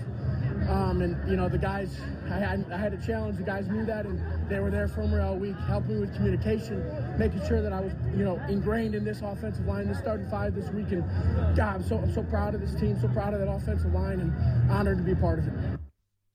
Da hatte ich Pipi in den Augen. Als er anfängt zu weinen, habe ich auch geweint. Gebe ich ganz offen ehrlich zu. Ich als Patriot kann sagen, guter Typ. Großartiger, und das meine ich wirklich ernst, großartiger Spieler. Und in so einer Situation ähm, reinzukommen und allein diese, diese Sätze, ja, sonst spricht ja keiner bei Twitter über mich und tralala. Ich finde, das zeigt genau das, was Mike die ganze Zeit sagt, dieser Team Spirit. Du kommst in eine bestehende O-Line, sollst einen begnadeten Spieler ersetzen und dann wirst du so vom Team aufgenommen, dass du genau danach auch dich nochmal bedankst und sagst, ey Freunde, ohne die anderen hätte ich das niemals geschafft. Und wenn ihr hinguckt, was der junge Mann da auf dem Feld geliefert hat, also da kamen halt wirklich echt große Kaliber auf ihn zu. Zukünftiger Hall of Famer. Und der hat einfach gesagt, nö, an mir vorbei, bestimmt nicht. Heute nicht. Heute ist mein Tag. Ja, sehr schön zusammengefasst. Also ähm, ich muss sagen, auch nach diesem Spiel, die Chiefs haben für mich eher wieder Sympathien gewonnen, als jetzt irgendwie verloren. Und die Ravens haben ein sehr starkes Footballteam und mit das stärkste der Liga. Und sie haben sich in den letzten Jahren immer wieder weiter gut entwickelt. Ich glaube, der Plan müsste sein, jetzt die Jungs zusammenzuhalten und vielleicht hier und da noch ein bisschen was zu machen. Aber ähm, es war jetzt ein Tag, der in die Saison vermiest hat und so kann halt Football laufen. Das hat ja Jackson nach dem Spiel gesagt. Normalerweise müsste dieses Team den Super Bowl spielen und wahrscheinlich auch gewinnen. Sie haben es verpasst, aber es gibt so, so viele tolle Entscheidungen. Roquan Smith war super fit. Carl Hamilton nach Anfangsproblemen, super Spieler in der Defense. Patrick Queen, Ronald Darby, Calvin Neu. Sie haben Jaden, äh, Jadavian Clowney. Sie haben so ein tolles Team aufgebaut in der Defense. Haben der Offense auch mit, mit Odell Beckham Jr. und Flowers Spieler geholt, die und Aguilar, die in Ordnung sind. Sie hatten viel Pech, was ihre Running Backs angeht. Dürfen wir auch nicht vergessen. J.K. Dobbins und Co. verletzt gewesen. Also Baltimore Kopf hoch. Ich weiß, es tut weh, aber ähm, ich würde die auf nächstes Jahr direkt wieder auf den Favoritenzettel draufschreiben, ähm, wenn die ihr, ihr Team zusammenhalten, so wie es jetzt ist. Äh, weil sie sind ein gutes Footballteam. Das muss man mal ganz klar sagen. So. Oh, wir haben eine Nachricht hier von, von, von, von Juni, von meiner Freundin. Sie schreibt gerade rein, ich habe die Hoffnung, wenn ich hier öfter zuhöre, ein bisschen mehr vom Football zu lernen allgemein, muss mich ja vorbereiten, wenn wieder Spiele sind. Ja, wir geben unser Bestes, auch viel zu erklären für Ja. Anfänger. Ich kann nur sagen, Carsten, wir haben gestern die Endphase des Spiels gesehen und sie hat den Wurf auf Flowers gesehen und Flowers hat dann getauntet und die Flagge bekommen und sie hat mich dann ganz banal gefragt, aber, aber Mike, warum, warum macht er denn das, wenn das verboten ist? Siehst du? warum, So. Warum schadet er seinem Team, indem er den Gegner verhöhnt? Wenn das ist doch dumm, oder? Ich so, ja, ist schon dumm. Also er ist halt emotional, weißt du, dann macht man einen Fehler. Ja, aber der ist doch, dann habe ich gesagt, ja, er ist Rookie und er ist jung. Ja, aber Alter, also mit Anfang 20 kann man das doch trotzdem wissen. Also ich war so richtig so, hä, warum macht der das denn? Ja, es passiert halt. Was soll ich sagen? Es ist halt nicht clever, da hast du recht.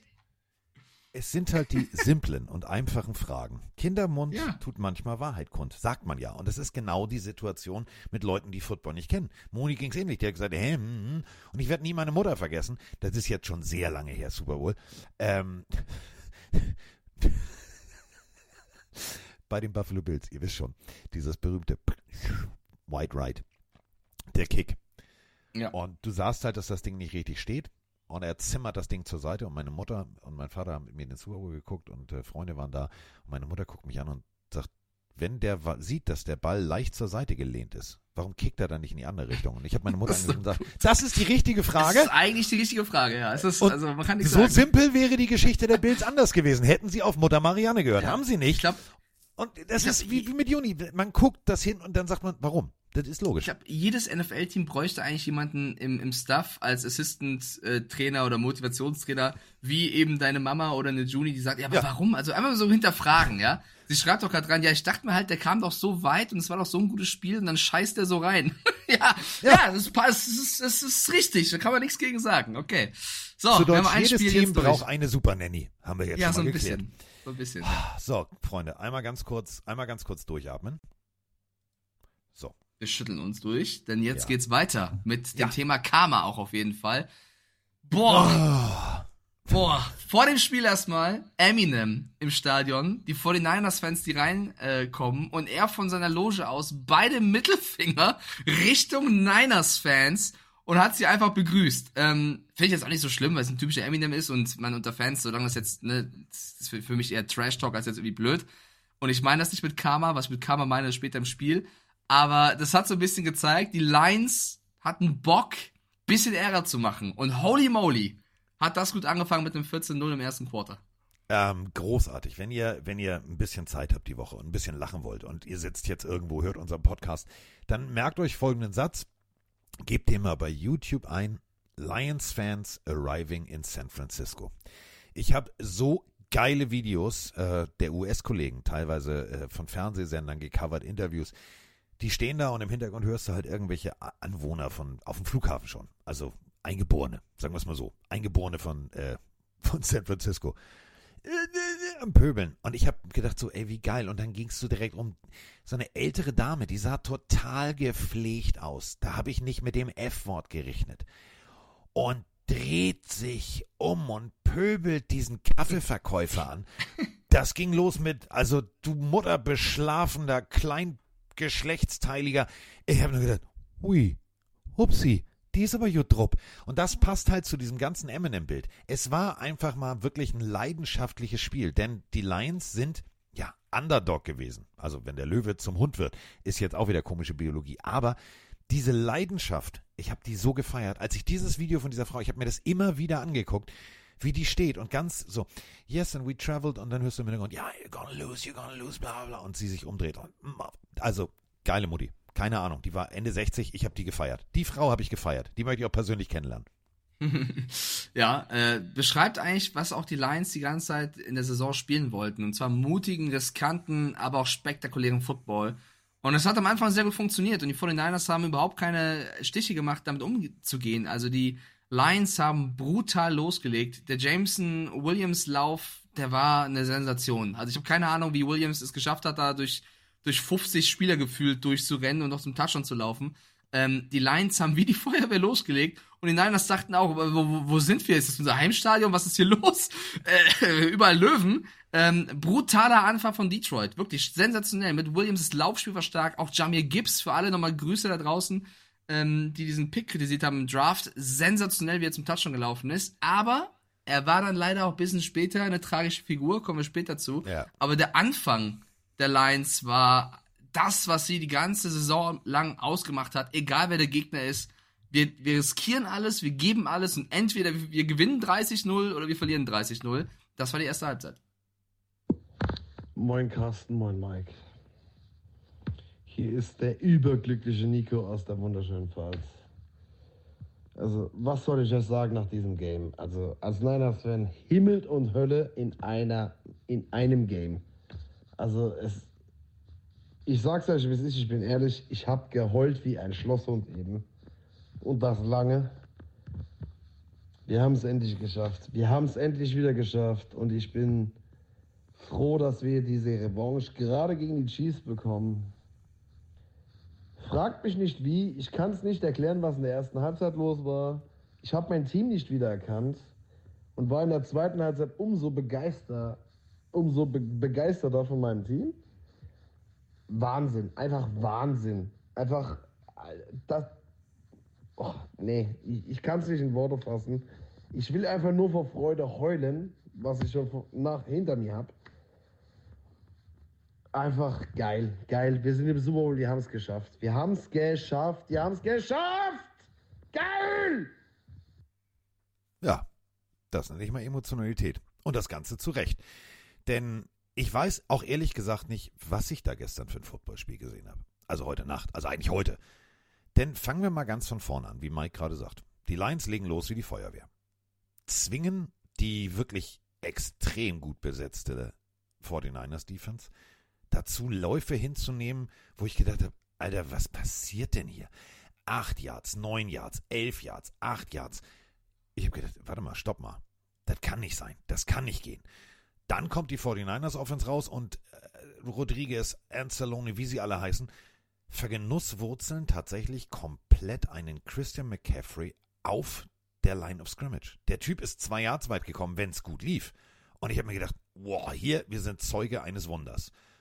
Und das war für mich eine erste Hälfte, die ich ehrlich gesagt nicht verstanden habe. Das muss ich ganz ehrlich sagen. 24 zu 7 sind die in die Halbzeit gegangen. Und ich habe gedacht, wenn die Lions jetzt einen Fehler machen, und da sind wir wieder bei Menschen, die Dinge fragen, weil sie halt nicht so tief im Sport sind. Moni hat mich angeguckt und gesagt, das ist ja eigentlich ein relativ klares Ding.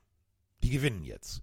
Und da habe ich gesagt, wenn sie ein, zwei Fehler einbauen und das Momentum dann wieder im Stadion zurück ist und es laut wird und die 49ers gegebenenfalls irgendeinen Touchdown machen, den das Stadion besonders abfeiert, dann kann das definitiv nach hinten losgehen. Ja, aber das wird ja nicht passieren. Die Weißen sind ja viel besser. Ja, weit gefehlt. Denn irgendwann haben tatsächlich die 49ers irgendwo, also speziell in der Halbzeit, müssen die irgendwo einen Schalter gefunden haben und gesagt haben, nee, wir spielen jetzt mal anders. Und dann haben die anders gespielt. Ja, also das Ding ist eben leider auch, dass Löwen Löwen sind und auch nicht zu Katzen werden können. Ähm, sie haben all out gespielt und das gesamte Spiel über haben sie alles gegeben und alles riskiert und haben es dann nicht geschafft, irgendwann clever Football zu spielen. Das, was die Chiefs irgendwann gemacht, irgendwann gemacht haben, sondern sie haben weiter versucht, ähm, riskant zu spielen und haben dann einfach, und das muss man dann auch auf die, auf die Schulter von Coach äh, Campbell als, als Verantwortlichen legen, hier und da falsche Entscheidungen getroffen, was es angeht, für das vierte Down zu gehen oder ein Field Goal zu nehmen. Sie waren dann, ich will nicht sagen zu gierig, aber sie haben dann vielleicht irgendwann es verpasst, das, was sie sich erarbeitet haben, besser auszunutzen. Sie haben weiter so gespielt, als würde es 0-0 stehen. Und das macht die Lions auch aus. Ich weiß gar nicht, ob sie dafür kritisieren will, weil das ist deren Mentalität. Das ist die, schon seitdem Campbell der Coach ist, deren Mentalität, immer dafür zu gehen und den, den Playmakern zu vertrauen. Und es wäre wahrscheinlich besser gewesen, in diesem Spiel Richtung zweite Halbzeit cleverer Football zu spielen, als auf die eigene Identität zu vertrauen und zu pochen. Kann man im Nachgang immer sagen, wenn sie das Spiel 50 zu 7 gewonnen hätten, okay, aber haben sie eben nicht. Das ist für mich der eine Punkt. Irgendwann die Adjustments haben gefehlt. Und die Adjustments haben die 49ers eben gemacht. Kyle Shanahan, der eben einer der besten Coaches ist mit seinem Stuff, hat dann angefangen, das, was er in der ersten Halbzeit gesehen hat, anzunehmen und sein Spiel zu verändern das Laufspiel der Lions, was der Faktor war in der, in der ersten Halbzeit, wurde komplett rausgenommen. Ich glaube, die haben 40 Yards oder was gemacht in der zweiten Halbzeit. Da hat niemand mehr einen Stich gemacht. Jamie Gibbs, der große Held der ersten Halbzeit, fummelt einen Ball, einer der Turnover-Punkte in diesem Spiel. Äh, sie haben dann auch hier ein bisschen Glück gehabt. Also Brock Purdy, der einfach mal auf seinen Receiver vertraut hat und das Ding weit wirft, Glück hat, dass keine Interception wird und Brandon Ayuk fängt das Teil mit einer unfassbaren Reception. Spätestens da war das Momentum komplett auf Seiten ja. der Niners. Und dann hast du völlig ausgewechselte Spieler gesehen. Ein Debo Samuel, der in der ersten Halbzeit kein Faktor war, war plötzlich da. Brock Purdy, der wieder wie letzte Woche eine sehr schlechte erste Halbzeit hatte und dann eine überragende zweite Halbzeit. Der Junge ist eigentlich ein Quarterback, der aus der Pocket wirft. Plötzlich fängt er an, wie Lamar Jackson zu rennen. Was ich, also keine Ahnung, ob ich irgendwas gespritzt habe, aber Brock Purdy war irgendwann Lamar Purdy. Der ist da rumgerannt. Der drei Yards weniger gelaufen als Lamar irgendwann. Das war ja Wahnsinn, wie Purdy abgegangen ist. Und die Niners haben einfach niemals aufgegeben. Und das ist dann auch eine Qualität. Egal wie weit der Gegner führt, zwei Scores, sie haben weiter an ihre Zeit geglaubt, dass sie im Spiel kommt zu Hause und haben deswegen einfach aufgrund dessen, dass die Lions es auch erlaubt haben, das Spiel gewonnen. Und da muss ich auch sagen, Detroit, geil, dass ihr daran geglaubt habt und weitergespielt habt. Und wenn du siehst, wie Dan Campbell nach dem Spiel emotional wurde, das ist euer, euer Ding und es kann halt klappen und es kann auch mal böse ausgehen. Und in diesem Fall ist es drei Punkte short böse ausgegangen. Und das ist eben der Punkt. Ähm, ich habe tatsächlich im dritten Viertel irgendwann ähm, mein Telefon hochgerissen und gegoogelt. Injury Alert. Es gibt so diverse Pressedienste, da findest du es sofort. Ich habe geguckt, ist der Kicker der Lions verletzt? Warum kicken die nicht? Warum nimmst du nicht die sicheren drei Punkte mit? Warum machst du hier wieder High-Risk-Gamble? Ja, das ist Dan Campbell-Style. Aber trotzdem, und da sind wir bei, bei, bei der richtigen Analyse von Mike, wenn du führst, dann bau die Führung sukzessive aus. So killst du auch entstehendes Momentum. Und dir muss klar sein als Coach, wenn du mit dem Kopfball den Ball verlängerst und in die Hände von Ayuk zum, zum Catch beförderst. Das ist geschichtsträchtig. Das wird noch in 20, 30 Jahren in irgendwelchen Highlight-Tapes sein. Das baut Momentum auf. Spult mal, wenn ihr die Möglichkeit habt, bei den Highlights zu diesem Moment. Und dann macht ihr mal den Fernseher laut und hört nur mal hin, was danach in Santa Clara los war. Die Leute sind durchgedreht. Da war mir klar, die haben zwar vorher gut Goal-Line-Defense gespielt, die Lions, aber jetzt bist du gerade im Kopf gefickt. Denn jetzt stehst du dann und sagst, oh, das kann doch bitte nicht angehen. Und dieses kurze, das kann doch bitte nicht angehen, führt dazu, dass du das Ding reinkriegst. Wenn du das Ding reinkriegst, musst du gleichzeitig auf der anderen Seite offensivtechnisch sukzessive den Ball bewegen. Haben sie nicht gemacht. Und wenn du dann teilweise Drops hast von, auch von Amon Ross Brown, ganz sicherer Catch, der steht da, bupp, ist der Ball unten. Sam Laporta, bupp, fängt den Ball nicht, wo ich gedacht habe, was ist denn jetzt los? Ja, Und das ist einfach. genau das Momentum-Ding.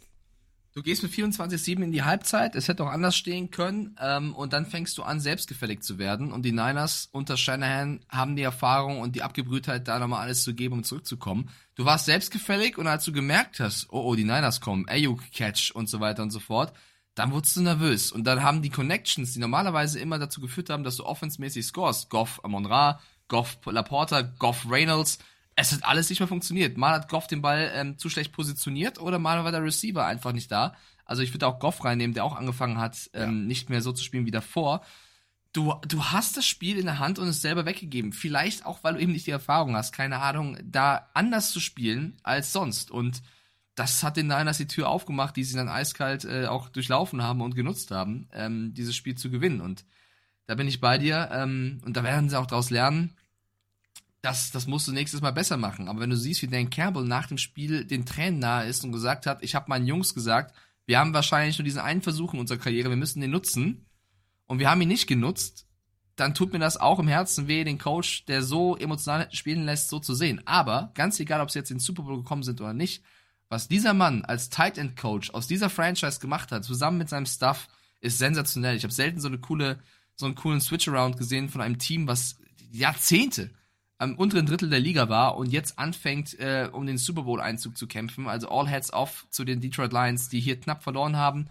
Und das, weil sie weiter versucht haben, am Spektakel festzuhalten, statt eben ähm, clever zu spielen. Aber ich muss auch ein, ein, eine Nadel setzen, leider. Ähm, CJ Gardner Johnson, den ich ja so ein bisschen gefressen habe in der letzten Woche mit seiner nicht, arroganten Art und Weise. Und nicht nur du, denn äh, bevor du jetzt dein Argument gegen diesen Mann in den Ring wirfst, äh, drücke ich einfach mal auf Play. Ich wusste, dass du das machst. Ich wusste es. Jo, moin, hier ist der Will aus Münster. Ich habe gerade das Spiel 49ers Lions zu Ende geschaut und würde dann hiermit die Diskussion über die Fourth Down Conversions eröffnen. Äh, die zweite würde ich jetzt mal ignorieren. Ich äh, habe mich über die erste sehr geärgert, weil man den 49ers eben die Möglichkeit gegeben hat, mit der starken Defense zu Hause Momentum zurückzugewinnen ähm, und die Crowd eben wieder mitzunehmen. Ich glaube, Bill Belichick war es, der mal gesagt hat, man muss die Punkte nehmen, äh, um den Gegner auch emotional wieder zu setten. Irgendwie so eine Aussage ist da mal ge ge gefallen. Ähm, genau, sehr schade, ich habe die Lions sehr enjoyed. Äh, der einzige, für den es mir nicht leid tut, ist äh, Gardner Johnson. Ich mag diesen Pre-Game Trash, Trash Talk überhaupt nicht. Äh, schon gar nicht über Twitter. Dann der Cheap Shot auf Samuel. Äh, plus das Taunting an der Sideline der 49ers Crowd. Also, der hat auf jeden Fall verdient Loss mitgenommen, der Mann. Ja, denn ich wusste, dass Mike darüber sprechen wird. Und es liegt ja auf der Hand. Der Typ ist einfach, den finde ich, also in diesem ganzen sympathischen Ensemble der Lines geht der Typ mir richtig auf den Schniepel. Ähm, ja, äh, letzte Woche schon äh, negativ aufgefallen mit seiner Art. Ähm, ich habe ja schon gesagt, es hat so mir Eli Apple Vibes gegeben. Und wenn er jetzt anfängt, bei einer Führung 24 zu 7 Richtung Halbzeit bereits ähm, den Fans der Niners zuzuwinken, nach dem Sinn, macht's gut, war schön mit euch, Yo, CJ Gardner Johnson, dann würde ich gerne mal wissen, was du heute sagst. Und das hat ein Debo Samuel auch direkt nach dem Spiel getwittert. Er hat dieses Video gepostet von Gardner Johnson, der winkt mit, äh, könnte irgendjemand bitte mal nachgucken, wie es CJ Gardner Johnson geht. Völlig zu Recht. Also wenn du so ein großes Maul hast und versuchst ähm, viel zu essen, aber äh, isst nicht alles auf, dann ähm, ja stehst du blöd da. Und das ist, ich verstehe das nicht. Ich verstehe, was das soll. Du sp- spielst so einen guten Football als das Team und hast dann wieder einen Cornerback, der denkt, er ist Superman, aber kann doch nicht fliegen. Ähm, habe ich wenig Mitleid mit. Also ich habe mit sehr vielen Lions-Fans und Spielern Mitleid. Mit CJ Gardner Johnson 0,0. Der hat leider das bekommen, was er verdient hat. Und das ist so ein bisschen wie Zay Flowers. Karma regelt. Auch in dem Fall. Definitiv, denn äh, wir alle können uns daran erinnern, ähm, das ganze Social Media Ge- Getue. Ja, alle scheitern, ich bin der Beste. Ja, Digga, mach's auf den Platz. So. Und äh, fall, falls ihr es nicht gesehen habt, äh, tatsächlich, kurz vor der Halbzeit steht er und winkt und winkt und winkt und ich denke mir, wem winkt er denn da? Ja, er wollte damit sagen, so, das Ding ist vorbei, wir gewinnen. Wo ich nur gedacht habe, so, Alter, das ist hier nicht dein Stadion. Das bedeutet, mit deinem Winken pokst du den Bären schon wieder. Das heißt, du stellst dich hin und steckst dem, dem Bären wirklich den Finger in die Rosette und sagst, das tut bestimmt nicht weh. Doch, wenn der sich umdreht, tut es weh. Und dieses Stadion hat ja auch reagiert. Du hast gehört, wie laut die auf dieses Winken reagiert haben. Und als es dann in der zweiten Halbzeit losging, wo ja die 49ers mit dem Ball unterwegs waren, Alter, die haben diese Defense komplett niedergepöbelt, niedergebrüllt, wo ich gedacht habe, selber Schuld, Freunde. Und da sind wir dann an diesem Punkt, wo ich dann auch von einem äh, von einem Anzaloni oder auch von einem, ja, Rodriguez ist da ein bisschen zu jung für, aber von einem Aiden Hutchinson, von, von wirklichen Leadern erwarte, dass sie sagen, ey Digga, tust mir einen Gefallen, wenn du das nochmal machst, dann breche ich dir persönlich die Hand. Ja, äh, richtiger Punkt von Bömmel. Ähm, er hatte auch den Blindside-Block gegen Debo Samuel bei der Interception von Purdy, was auch nicht ganz sauber war, CJ Gardner Johnson. Also, ja, Karma regelt. Ähm, das Ende würde ich gerne noch so beschreiben. Brock Purdy, der wieder mal nach einer schlechten ersten Halbzeit wirklich es schafft, das Team zurückzuführen und mit einem Drive zurückzuführen, das, der das Spiel gewinnt. Ähm, Finde ich, finde ich sehr schön, wie Fred Warner, wieder einer der besten Spieler für mich übrigens, nach dem Spiel über Brock Purdy spricht, weil diese beschissene Game Manager-Thematik Dankeschön, äh, Paula, völlig zu Recht, jetzt hier auch der Aufruhr. Ja. Ja, ähm, ja völlig zu Recht. Also, äh, ihm wird ja vorgeworfen, nur ein Game managen zu können und nicht mehr. Da hat Fred Warner nach dem Spiel einfach gesagt, yo, er ist wirklich ein brutaler Game Manager. Er hat das Spiel brutal gemanagt. finde find ich auch. Und noch besser finde ich Alex Smith, der ja auch, ähm, dem immer so ein bisschen vorgeworfen wurde, auch zu Unrecht, wenn man ehrlich ist. Er sei nur ein Game Manager. Wenn du die Stats anschaust, die Alex Smith damals bei den Chiefs Ja. abgerockt hat und, und Co., ähm, das war kein Game Manager. Der hat auch gesagt, ich, also ist jetzt Experte beim Fernsehen, ich als Vorsitzender der Game Manager sage hiermit zu Brock Purdy, du kommst hier nicht rein. das ich, fand ich sehr, sehr, sehr sympathisch. Faithful, we did it. Comeback. You guys had our back the whole way. We got one more to go. We love you guys. Go Niners.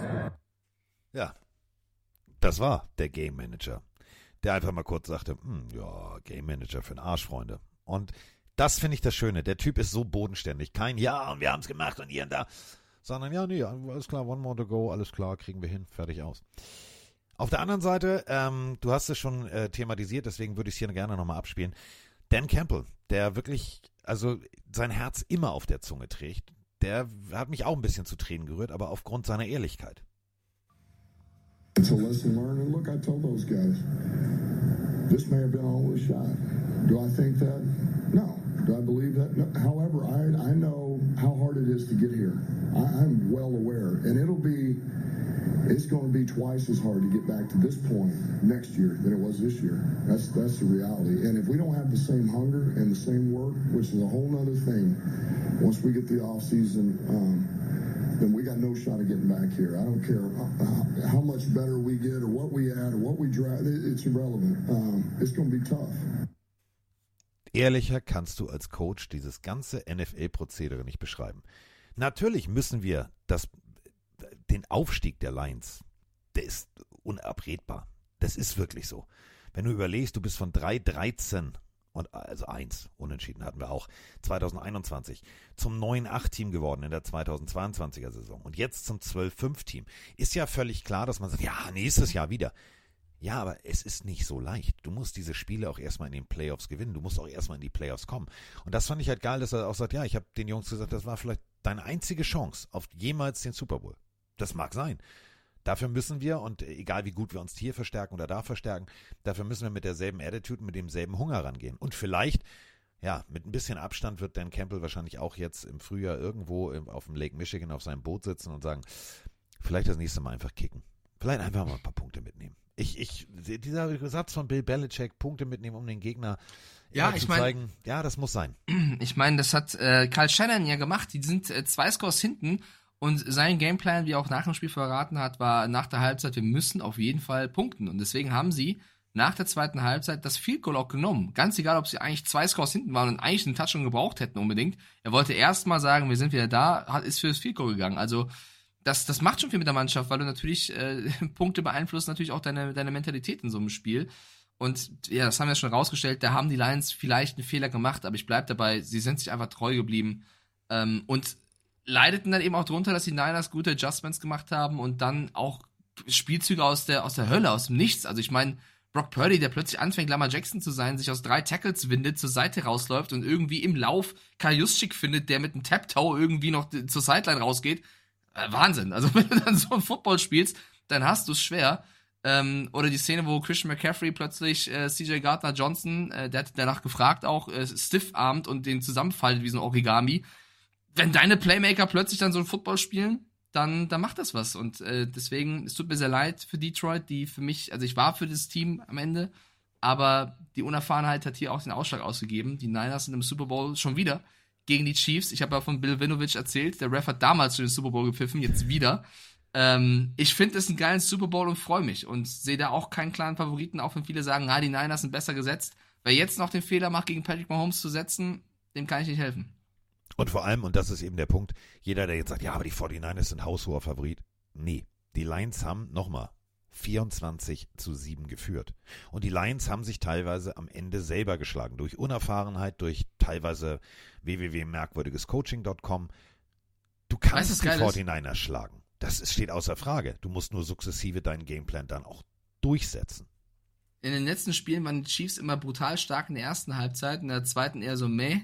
Und die Niners sind immer nicht so gut in der ersten Halbzeit, in der zweiten sehr, sehr gut. Also wenn das das Skript ist für den Super Bowl, dann wird das vielleicht ein cooles Comeback von Brock Purdy, wo er entweder seinen inneren Garoppolo rauslässt oder eben Brock Purdy ist. By the way, ähm, nicht so schlecht, Freunde, für einen Brock Purdy in seiner zweiten NFL-Saison, ja, in der ersten war er irgendwann verletzt, einmal ins Championship-Game zu kommen und einmal bis ins Super Bowl, oder? Das ist ja fast mal Holmes-like, just by the way. Finde ich gar nicht so schlecht für Mr. Relevant. Äh, das ist nicht nur Mahomes-like, das ist äh, nicht so klein machen jetzt. Es ist erst der achte Quarterback, der es geschafft hat, in seiner zweiten Saison den Super Bowl zu erreichen. Und die Liste, da kann er Händchen haltend als Game Manager, wie viele ja auch hier in Deutschland immer sagen, ja, der ist nicht gut. Brechen wir es mal runter. Wer steht denn da auf der Liste? Ach, guck mal. Dan Marino, Kurt Warner, Tom Brady, Ben Roethlisberger, Russell Wilson, Joe Burrow und Brock Purdy. Na, Band. Ja, nicht so schlecht für jemanden, der als letzter Pick im Draft wegging. Ich glaube, nur Ja. Kurt Warner war undrafted, aber ansonsten, äh, ja, würde ich sagen, Brock Purdy hat bewiesen, dass er diesen Platz verdient hat. Und äh, ich kann es mittlerweile auch nur noch belächeln. Also alle, die, die ihn schlecht reden, ähm, ja. Ich, ich lasse mittlerweile einfach reden.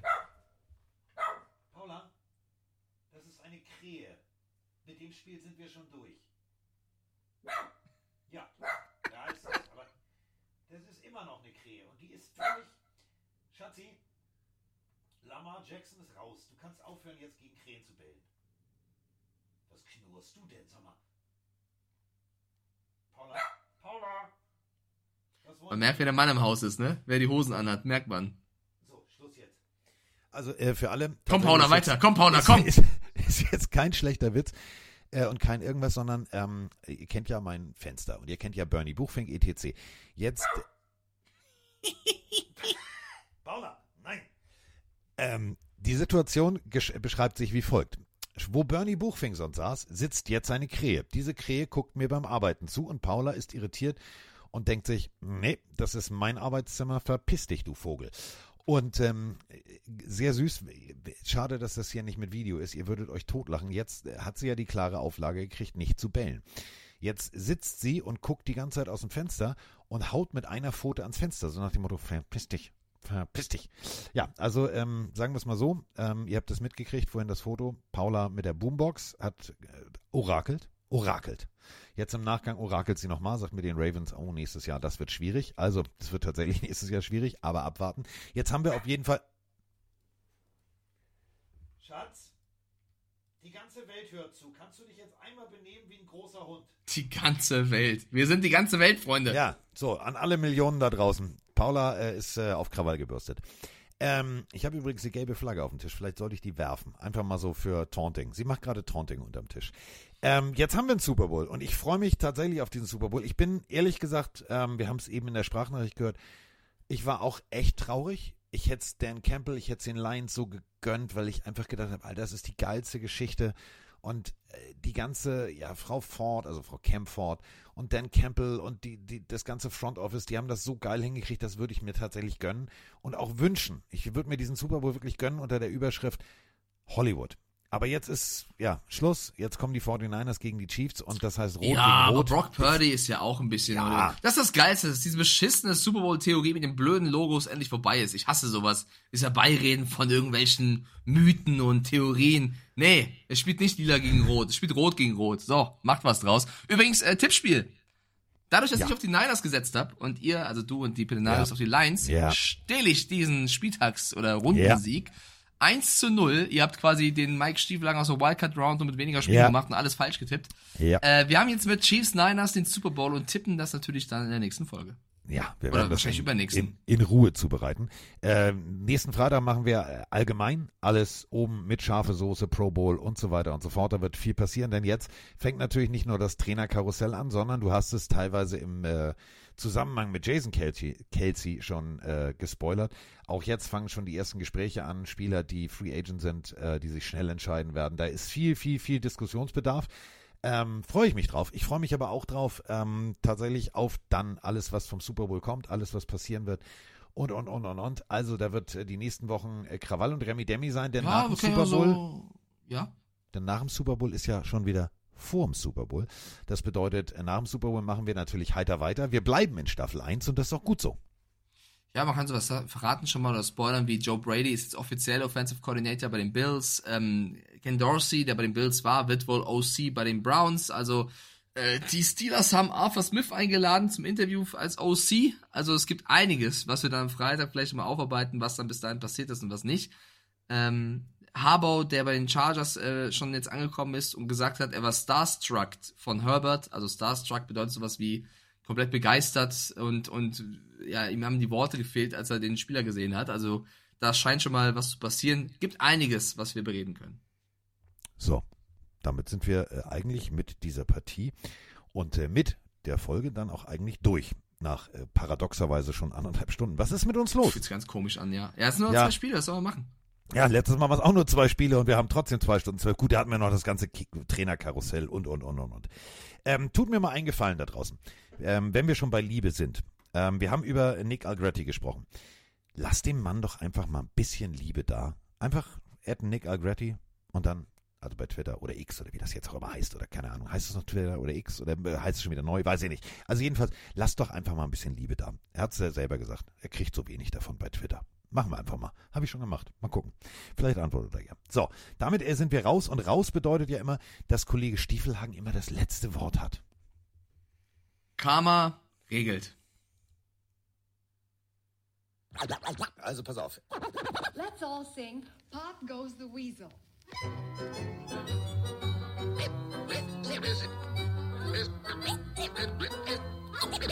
Es ist soweit.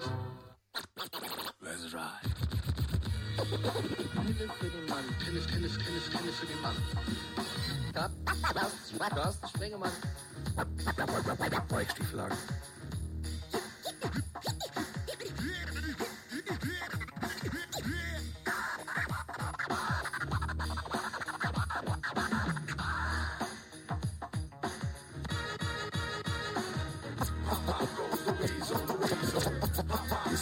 in der Haut, der Haut.